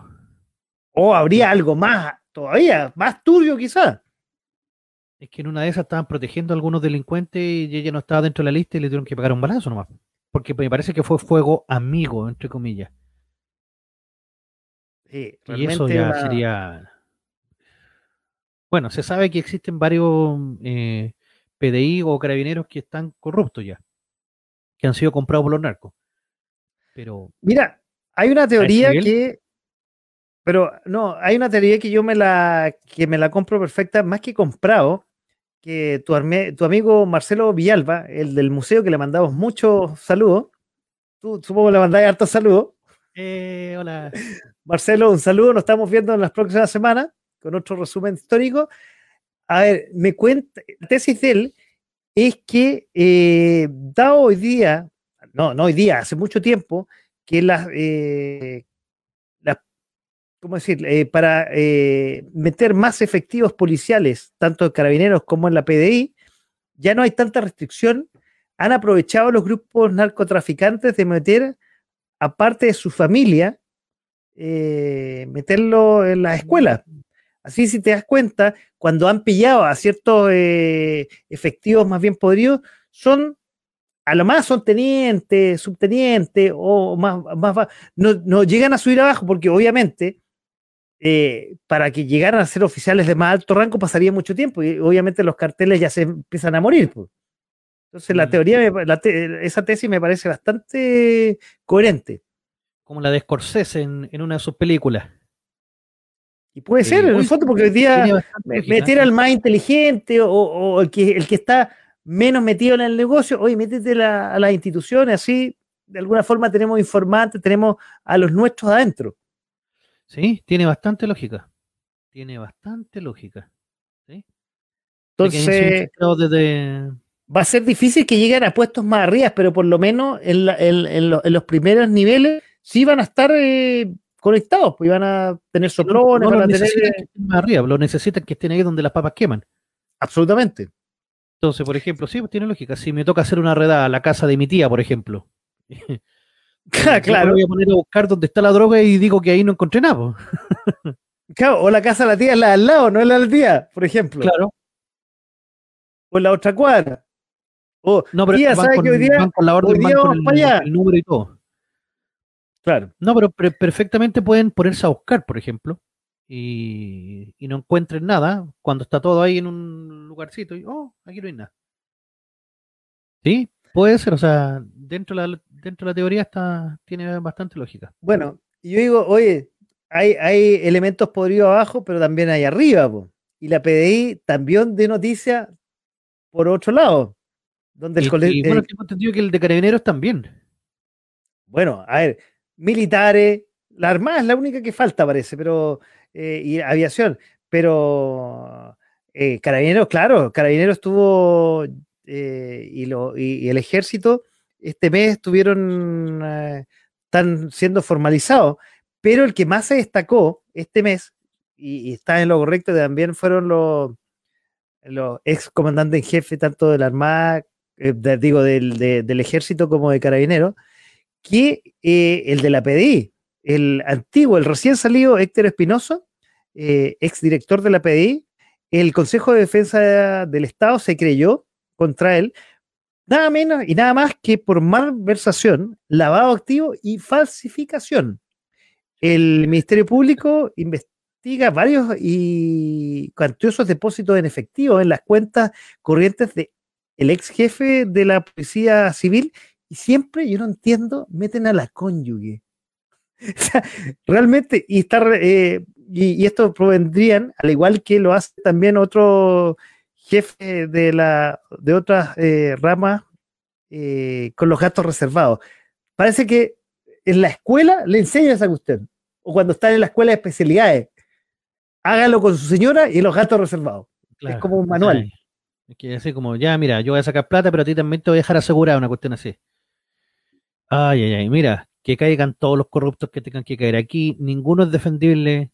Eh, si te mandaste algún cagazo, te robaste plata, menos siendo el, el, el, el que está a cargo de todos los que están velando porque eso no ocurra, y tú lo haces, ¿qué ejemplo le estoy dando a tu subalterno? Entonces, no, que caiga, que le paguen la cara del pues. infierno. Si el jefe lo hace, ¿por qué yo no lo hago? Claro. ¿Por qué no lo puedo hacer? Claro absolutamente. Oye, y qué lamentable eh, estos dos sucesos que pasaban en agosto por la PDI, porque la PDI, que en las épocas pasadas, en los 80, eh, tenía muy mala reputación y después de varios años logró una muy buena reputación y con estas dos pasadas... Mm, con los ratos no se metía nadie antes, nadie, ni siquiera los delincuentes.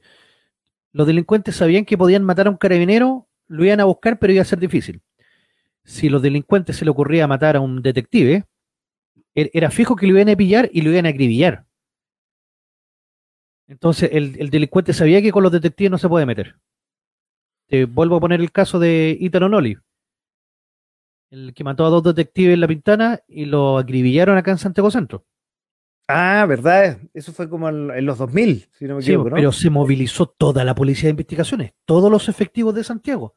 Lo buscaron por cielo, mar y tierra. Hasta que lo encontraron. Y cuando lo encontraron, lo acribillaron ahí en, el auto. O sea, nada de que te vamos a llevar a la justicia. No, no, lo, de una.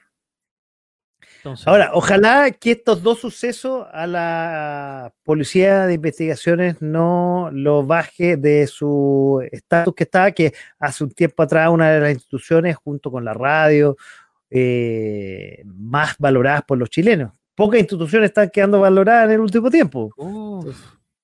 pero es que, es que ese es el punto. En, la otra vez lo conversábamos también, me acuerdo en el programa pasado de la capital de los simios, que decíamos, ¿dónde parte el tema de la corrupción en Chile? O si siempre hemos sido corruptos, pero como antes había poca información, pasaba piola. Eh, porque de verdad te... hoy, hoy, eh, menos plata para robar. Claro, porque ahora son muy descarados, o sea, de verdad. Eh, por ejemplo, me parece que también es lo que viene en la pauta, lo de Peñilillo y compañía, no, no, no está en la pauta, pero si quieres lo toca, no está en la pauta.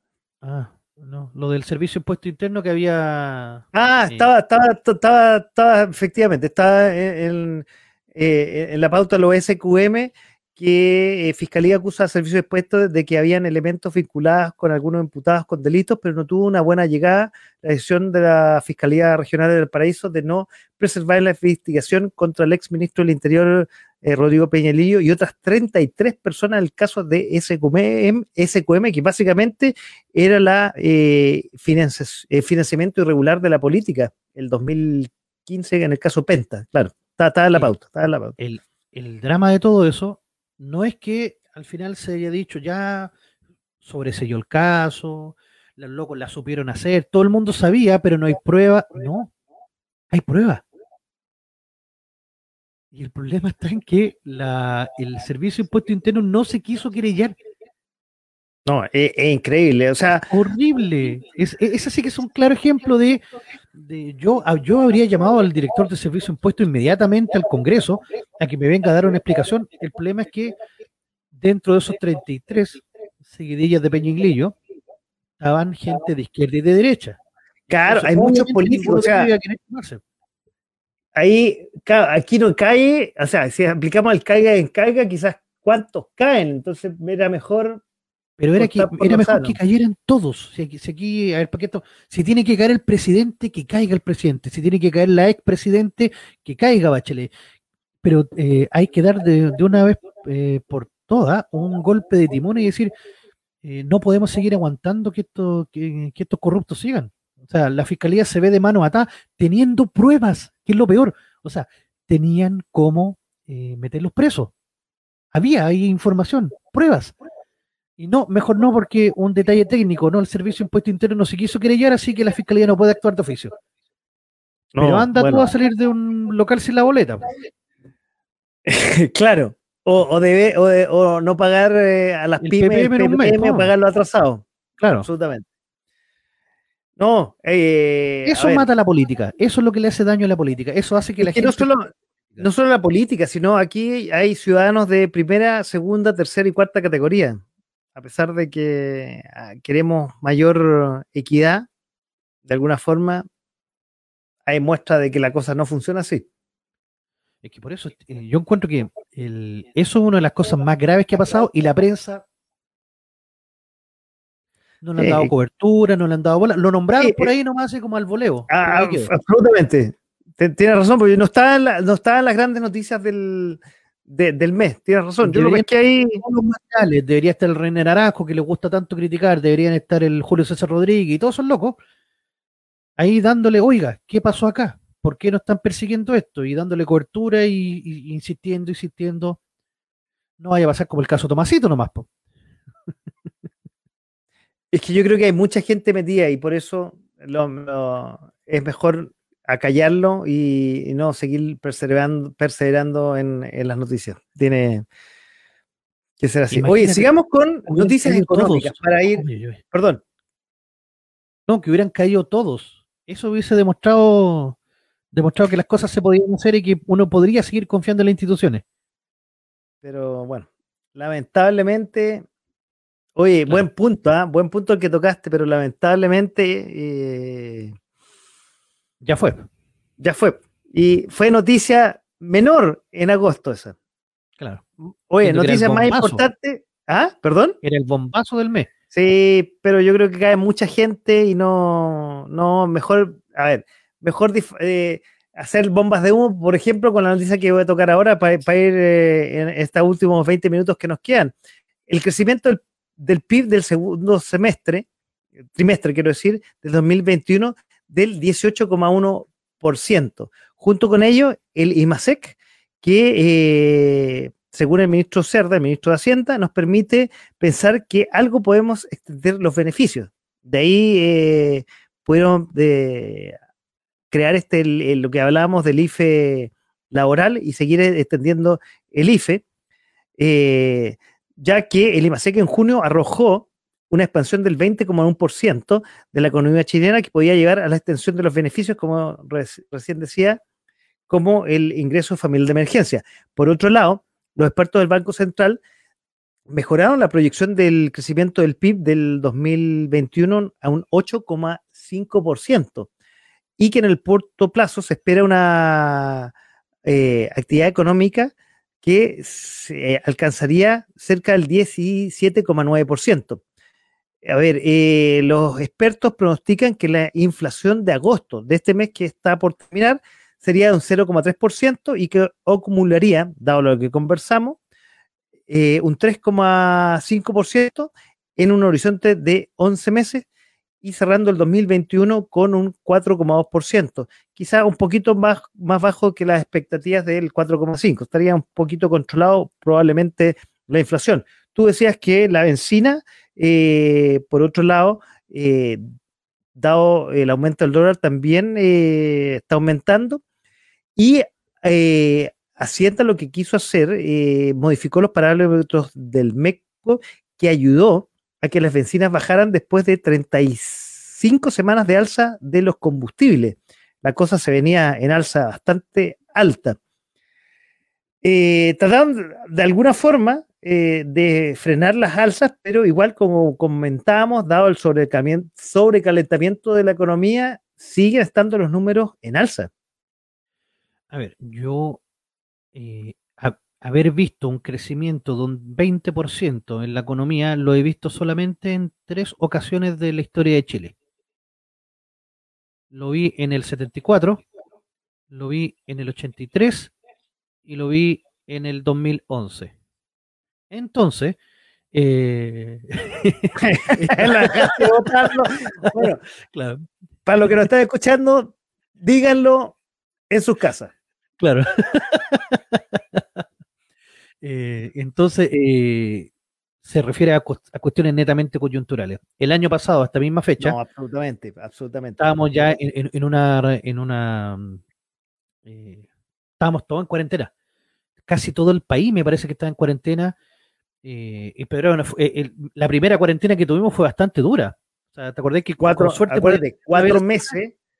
Y, y acuérdate que los crecimientos del país fueron, cuando digo crecimiento, fueron unos decrecimientos negativos.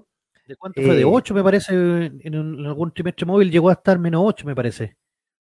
Yo iba a decir más, que llegaron a un 13%, pero llegaron... No, llegaron desempleo. sí, eso es desempleo en realidad. Llegaron casi a los dos dígitos, pero fueron bastante. Entonces, el, el, como bien tú dices, el, la, la, base de comparación es muy baja. Entonces, ahora, pero espérate, es meritorio porque esto de, la pandemia es a nivel mundial eh, y Chile ha sido de los países que ha tenido mejor crecimiento en los últimos meses comparado con el resto. ¿Y para qué decir? de los vecinos? O sea, no, eso sí. Esto, eso sí, esto a nivel mundial, ¿ah? a los vecinos, ¿para qué decir? Anda a decir Argentina que está, sigue estando para la cagada, Brasil igual. Una de las famosas causas de este crecimiento que se, que se ha dado es también el tema del, de los famosos retiros de los 10%, porque la gente se vio con platita en la mano y se puso a gastar. Absolutamente, y por eso se está recalentando la economía. Pero ojo, tener un 4,2 de inflación, o sea, sabemos que con un 3% se sigue manteniendo la moneda dura. Por lo tanto, tenemos una, una deflación real, o sea, una, eh, una inflación real del, del 1,2, eh, que es marginal todavía a ver, todavía es manejable. Imagínate, eso es la, inflación mensual que tiene Argentina. O sea, todavía es relativamente manejable. eh, y me voy a meter, y no me quiero meter con el tema de Perú, que hubo noticias, imagínate, Perú va a estar en las mismas, o sea, Perú, voy a decirlo rápidamente, tiene un presidente que fue selecto o asumió hace eh, en agosto, si no me equivoco, y ya están pensando el Congreso en eliminarle, ya se fue un, ministro, que es el ministro de, Relaciones Exteriores, y el Congreso está pensando en cortarle la cabeza a más ministros. O sea, es un gobierno que parece que va a ser la tónica a durar poquito. Rotativa ministerial, peligroso cuando tú le entregas el poder al Congreso. Es peligrosísimo. Bueno, entonces, bueno, no, quería tocar tanto lo de Perú, pero eh, Perú parece que la cosa no se viene muy buena en los próximos meses, aparentemente. Volviendo a Chile, el, los rubros que más han aumentado también son el tema de las ventas de material de construcción, como tú decías, está todo caro, porque está escaso. Ahora, le están echando la culpa al terrorismo en la Araucanía, pero el terrorismo en la Araucanía no me explica por qué los tornillos también están más caros, entonces, o la pintura. Eh, no, no, sí. general. Y es, falta producción, falta producción, digamos, que, que, la máquina le cuesta echar a andar. El acero, por ejemplo, la construcción han tenido que traer de, afuera porque Yerdau Asa está produciendo poco y la CAP está produciendo también muy poco. Eh, supongamos que en los próximos meses ya va a empezar. Pero esto a nivel mundial, los autos tampoco están. Oye, para comprar un auto tenéis que esperar ya ante la pandemia y antes el estallido social de autos demoraban como un mes, un mes y medio, y ya se están demorando cercano a los tres meses. Y, por lo mismo se eh, subieron los precios de los autos usados. Absolutamente. Y los desgraciados ahora, como los autos se tasan mal, todos están subiendo el precio del permiso de circulación. ah, mira, no, no lo había, claro. Bueno, en marzo está, están más caros los permisos de circulación que el año pasado, siendo que el auto se depreció un año más. Era como, wow, ¿qué, qué onda? No, no, no lo he visto. Oye, pero esto no, lo, no está pasando en Chile, esto es una cosa a nivel mundial. Los chips de computadores. O sea, hoy día tratar de comprarse un computador o armarlo es muy difícil porque faltan componentes. A nivel mundial están faltando componentes. ¿Y eso eh, le podríamos echar la culpa a los chinos entonces que no están haciendo la pega? No, no sé qué, algo, algo, alguien no estaba produciendo la maquinita después de esta, de esta, de esta pandemia está costando que empiece a aceitarse de nuevo. Puede que el 2022 volvamos a los niveles de producción. Bueno, también hay un tema de, eh, y que lo, creo que lo hablamos el mes pasado, de, eh, del calentamiento global, que también de alguna forma quizás, no, sé, quizás estoy eh, diciendo un tema nada que ver, quizás algunas fábricas están de alguna forma mutando y están produciendo menos, no lo sé. No, no creo. A menos que el gobierno la obligue, las fábricas no van a cambiar su matriz de producción, porque la fábrica su objetivo es ganar plata, no es ser amigable con el medio ambiente. Sí, no, entonces sí, quizás estoy, estoy equivocado.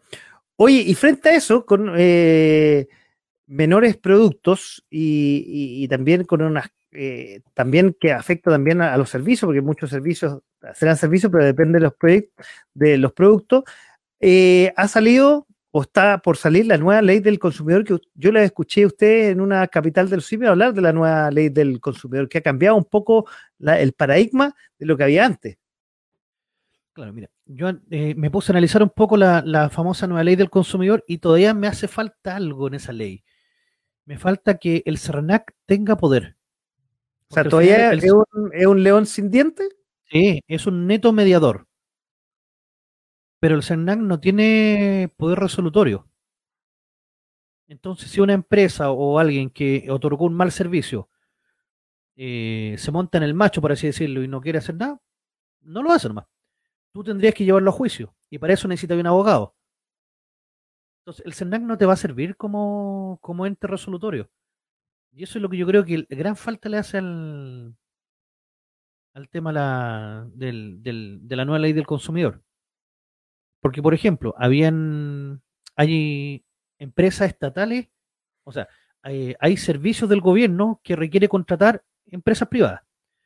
Y estas empresas privadas no tienen que tener denuncia en el CERNAC ni denuncia en los tribunales del trabajo. O te permiten una o dos, me parece. Si no, Entonces, para esa empresa sí es importante eso. Pero la mayoría de las empresas no están metidas con el gobierno, entonces te pongo el caso, por ejemplo, de un amigo que eh, eh, o sea, una amiga se compró un vestido en, una multitienda y el vestido le llegó malo. Entonces ella fue porque fue por... por ah, no era un vestido novia, ¿no? se, cobraron dos veces. Ah, perfecto. dos veces. entonces ella fue a reclamar y toda la cuestión, le dijeron, ya, te vamos a ver la plata, pero en tantos días, o cómprate otro vestido. Y ella quería exigir la plata en ese momento y la mandaron a la cresta. Fue al Sarnac y en el Sarnac le dijeron, espere, porque si le mete juicio va a perder más tiempo.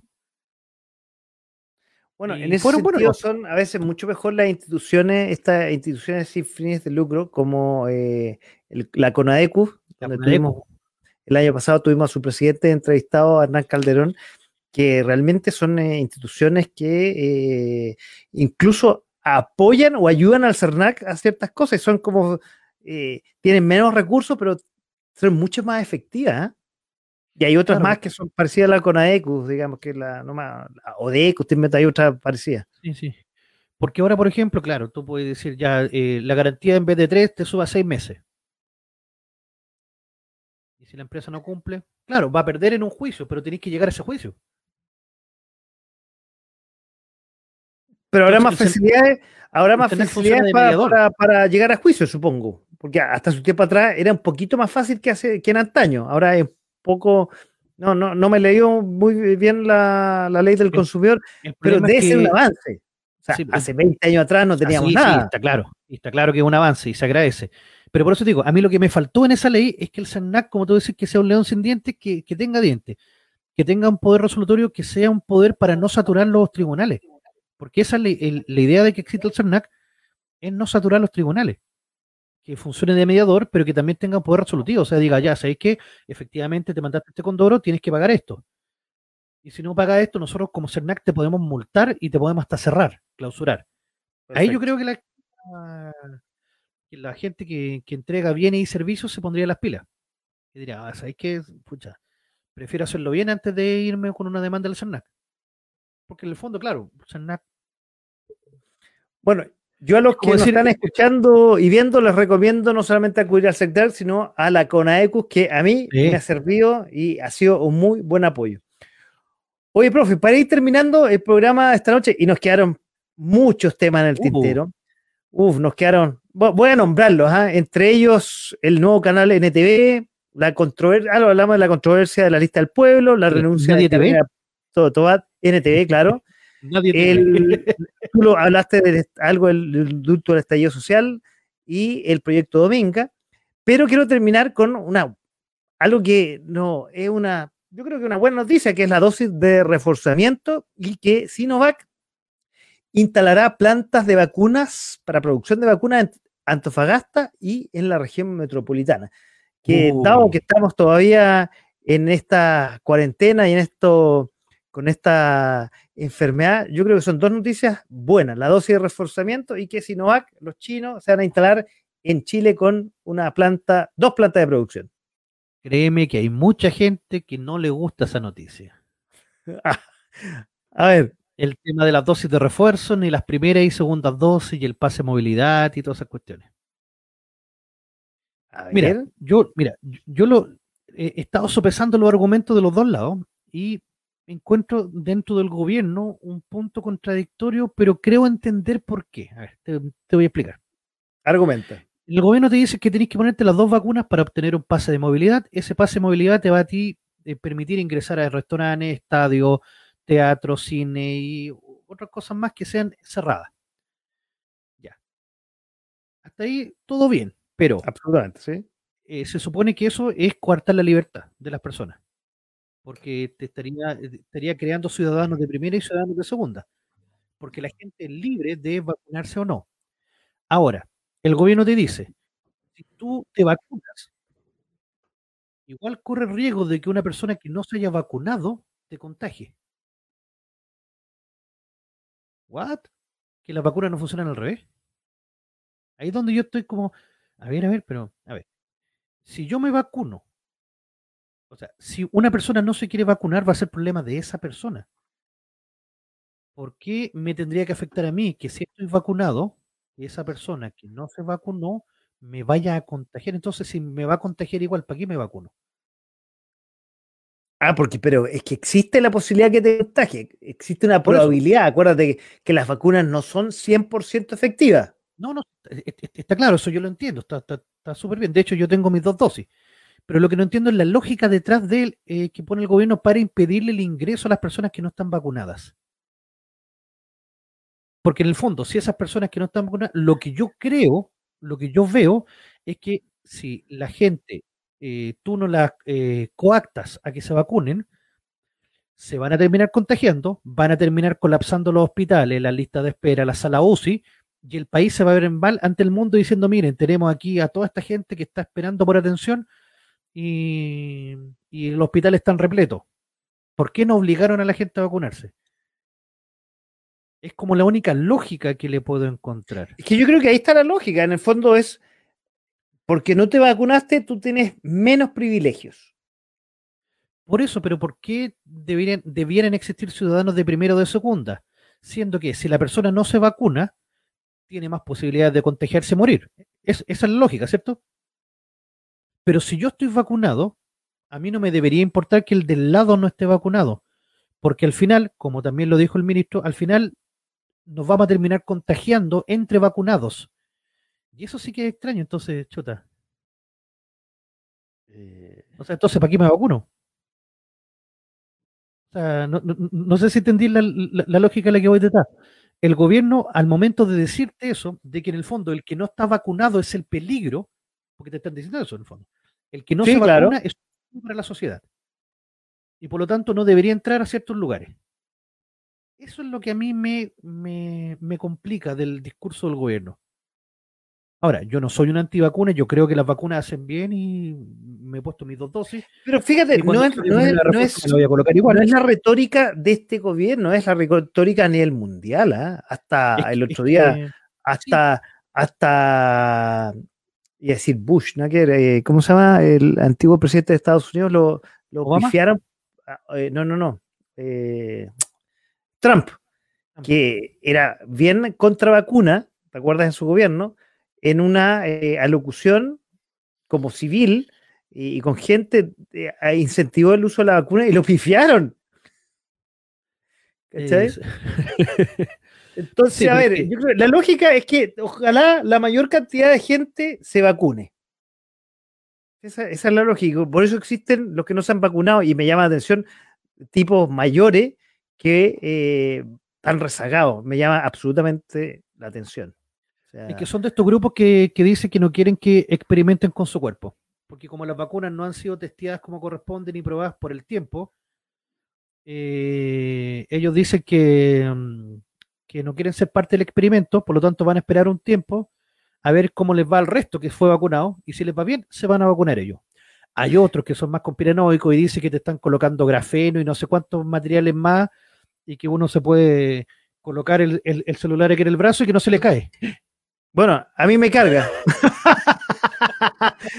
bueno, tú a mí se me carga. Yo lo pongo aquí y mira, se, prende, se prende. Y empieza a cargar, claro, el celular con el 5 Empieza a cargar pero, claro, existen distintos tipos de conspiranoicos. Pero hay algunos sí, pero básicamente yo creo que al final, al final la máxima cantidad tenemos que vacunarnos y bueno, otra de las cosas positivas que yo creo que los, chinos, no creo que estén poniendo plantas eh, de producción de vacunas en cualquier lado del mundo. Los chinos, no sé por qué, al igual que Estados Unidos fue en los 70, están poniendo el ojo en Chile, ¿eh? hace, hace rato. Es que es el país que te está entregando en este momento, bueno, no sabemos a futuro, la verdad, pero en este momento te está entregando la mayor estabilidad eh, porque tiene, entre comillas, la regla del juego clara.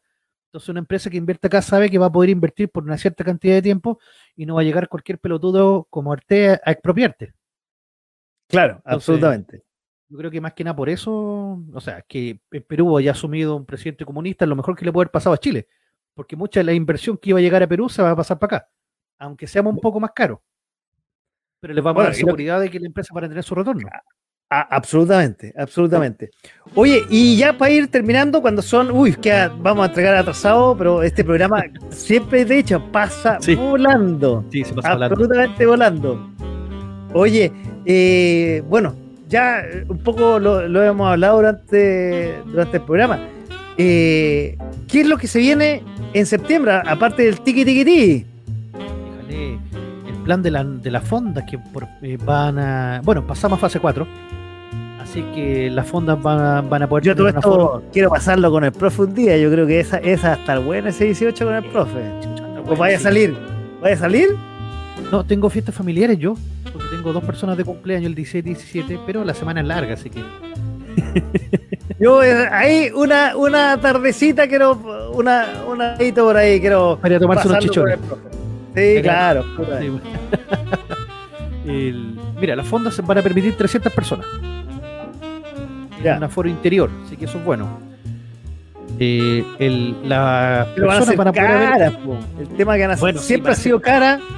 O sea, supongo que están en el Parque Ojí, oye, no, yo, yo no voy a la fonda porque son caras, oye, la entrada es 5 lucas y solo en la entrada, entonces, pero bueno, van a ser yo creo que va a ser más caro este año, porque como ah. van a permitir menos gente, yo creo que va a ser más caro. mucho más cara.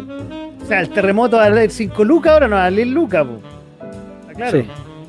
Mira, estoy buscando eh, a todo esto que tú estás hablando de caro, estoy buscando en este momento las el valor de las entradas para el partido de Aquí las tengo. Ah, los de Chile. Chile con Brasil. Las entradas populares.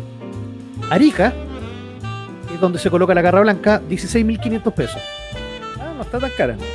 Caupolicán, Galvarino, Lautaro y Tucapel, que son los cuatro codos del Estadio Monumental, 49.500. Cordillera Norte y Sur, que es donde está la foto del indio, la que uno ve en la tele, 121.000 pesos. Océano, que es bajo Marquesina, Claro. Que, es Pacífico en el Estadio Nacional. Claro, 165 lucas. Y Rapa Nui, que es arriba, en el estadio, el bandejón de arriba, 275 lucas. Precios populares para ir a alentar a Chile. Bueno, populares, absolutamente. Eh, bueno, eso se me quedó en la pauta. Eso es una de las cosas que se vienen. ¿Cuándo es la fecha? La, es triple fecha, ¿no? Es triple fecha, aparte el día jueves. ¿Jueves cuánto? jueves, domingo, jueves. O jueves, lunes, jueves, algo así. ¿Pero cuándo? El, el, el 2 de septiembre. Y, al final nos sueltan al famoso Bereten, no lo van a soltar, y a muchos europeos no lo van a soltar y nos vamos a ir de paseo. Pero Infantino dijo que se iba a imponer y iba a decir, no, aquí es fecha FIFA y tienen que pasar a los jugadores nomás. Los clubes están diciendo otra cosa hasta ahora. Bueno, vamos a ver qué pasa. Oye, otro tema que yo creo que hay que estar preocupado, seguir siguiendo los Juegos Paralímpicos Tokio 2020. Hoy día fue la gran sorpresa de que el tenis mesista chileno le ganó al número uno del mundo en 3 sets a 0. Así que hay esperanza de medalla ahí. Imagínate. Oye, eh, lo otro que hay que preocuparse, eh, bueno, los candidatos presidenciales, lo que van a decir. Después del 18 yo creo que comienza la verdadera carrera presidencial. Desde el 18, después del 18 de septiembre hasta el 17 de noviembre. Y el cuarto retiro, ¿va a haber o no va a haber cuarto retiro? Yo creo que al final sí, lo van a empujar. A menos que el presidente lo vete. Pero no, sé si lo va a querer vetar. No depende de lo que diga Secho. Si, él dice vamos, el gobierno va a decir vamos. Afganistán, ya lo dijimos, hay que estar preocupados qué va a pasar en Afganistán. Las próximas semanas y en los próximos meses. Hay que ver cómo se conforma el gobierno y, qué pasa con la gente que quede ahí. Si van a haber ejecuciones masivas o no de, de los colaboracionistas que se llaman. Claro. Oye, bueno, a eso hay que estar atento. Y quiero agradecerte eh, por otro jueves más. Eh, vamos a ver si el próximo pasa hasta agosto, para ser el septiembre. Claro, dice que eh, agosto los menea, septiembre se los lleva.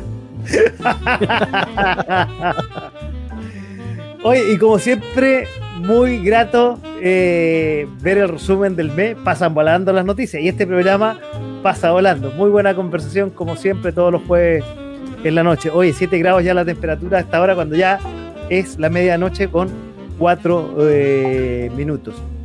Hoy te quiero agradecer una vez más que hayamos eh, compartido las noticias del mes, profe. Eh, vale, pues. muchas gracias siempre estar acá. El, ¿Cómo se llama? El panelista del mes. en vivo y en directo. Oye, y quiero dar también eh, las gracias a todos los que estuvieron al otro lado del micrófono y al otro lado de la pantalla compartiendo el programa de esta noche. Oye, y como tú sabes, siempre terminamos con música. y esta semana hubo In una gran pérdida. Una gran pérdida en la música, lamentablemente. El más sanito, imagínate, el más sanito de los Rolling Stones, Charles Robert Charlie Watts. Pero que sabes que nació- uno, uno escucha los Rolling Stones y uno cree que son eternos, weón. Bueno, Uno siempre piensa que siempre estuvieron ahí ya no son que tan no se van a morir nunca. Igual sí, es una Con gran pérdida. 80, oye, con 80 años, se murió hace tres días. Charlie Watts fue músico y baterista británico reconocido por ser miembro de los Rolling Stones desde su ingreso en enero de 1963 y hasta su fallecimiento permaneció en el grupo formado por el mítico Mick Jagger y Keith Richards, los más carreteros del grupo. Esos no van a morir nunca eh, que son la asociación más duradera de la historia del rock. Eh, según eh, Jagger Richard Watts, era el verdadero líder de la banda. Cacha, seguro. Oye, en el 2006 Watts fue elegido como miembro del Salón de la Fama de la revista Modern Drummer. Hasta su muerte, yo no sabía, causa de un cáncer de garganta, Watts vivió en Dalton, una aldea rural al eh, oeste de Devon, donde él y su esposa Shirley son dueños de una granja con caballos árabes. Bueno, También era, posee. ¿Cómo? era. Claro, también posee un porcentaje de varias entidades corporativas, o poseía, Poseía. digamos, poseía, perdón, varias eh, de los Rolling Stones. Y poseía ahí sí, ¿sabes qué? Nada más ni nada menos que un patrimonio de 170 millones de dólares. Ah, ¿Qué te miércoles. parece? ¿Qué te parece. Chelito? Ojalá que lo haya disfrutado harto nomás. Sí, el viejito, pero lo disfrutó menos que quizás los otros más carreteros como Richards y, Y Mick Jagger, sí. y Mick Jagger. Oye, y así estamos terminando el programa de esta noche con uh, The Rolling Stones y Painted Black, un clásico de eh, los Rolling Stones. Misión del Aquí deber. sonando para despedir el programa de esta noche de, de a poco, sin mascarilla, en punto FM. punto cl. Chao, buenas noches.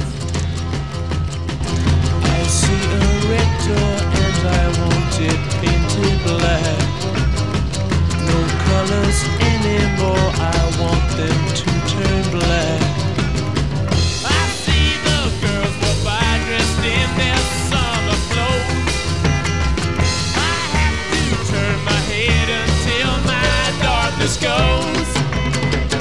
I see a line of cars and they are painted black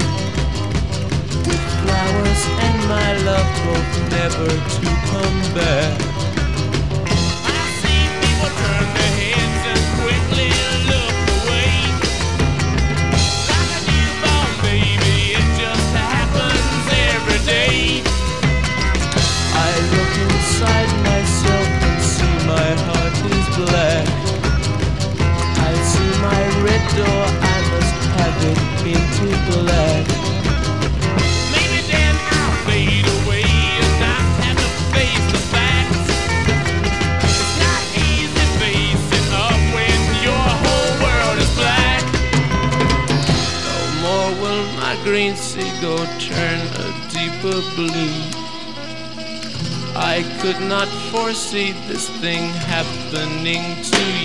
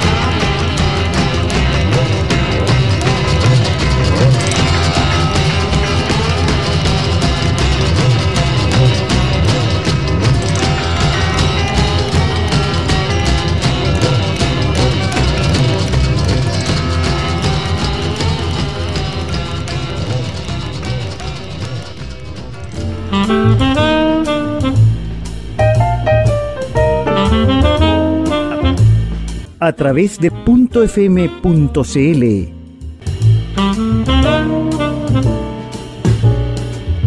Esto fue de, de a poco, sin mascarilla. Sin mascarilla.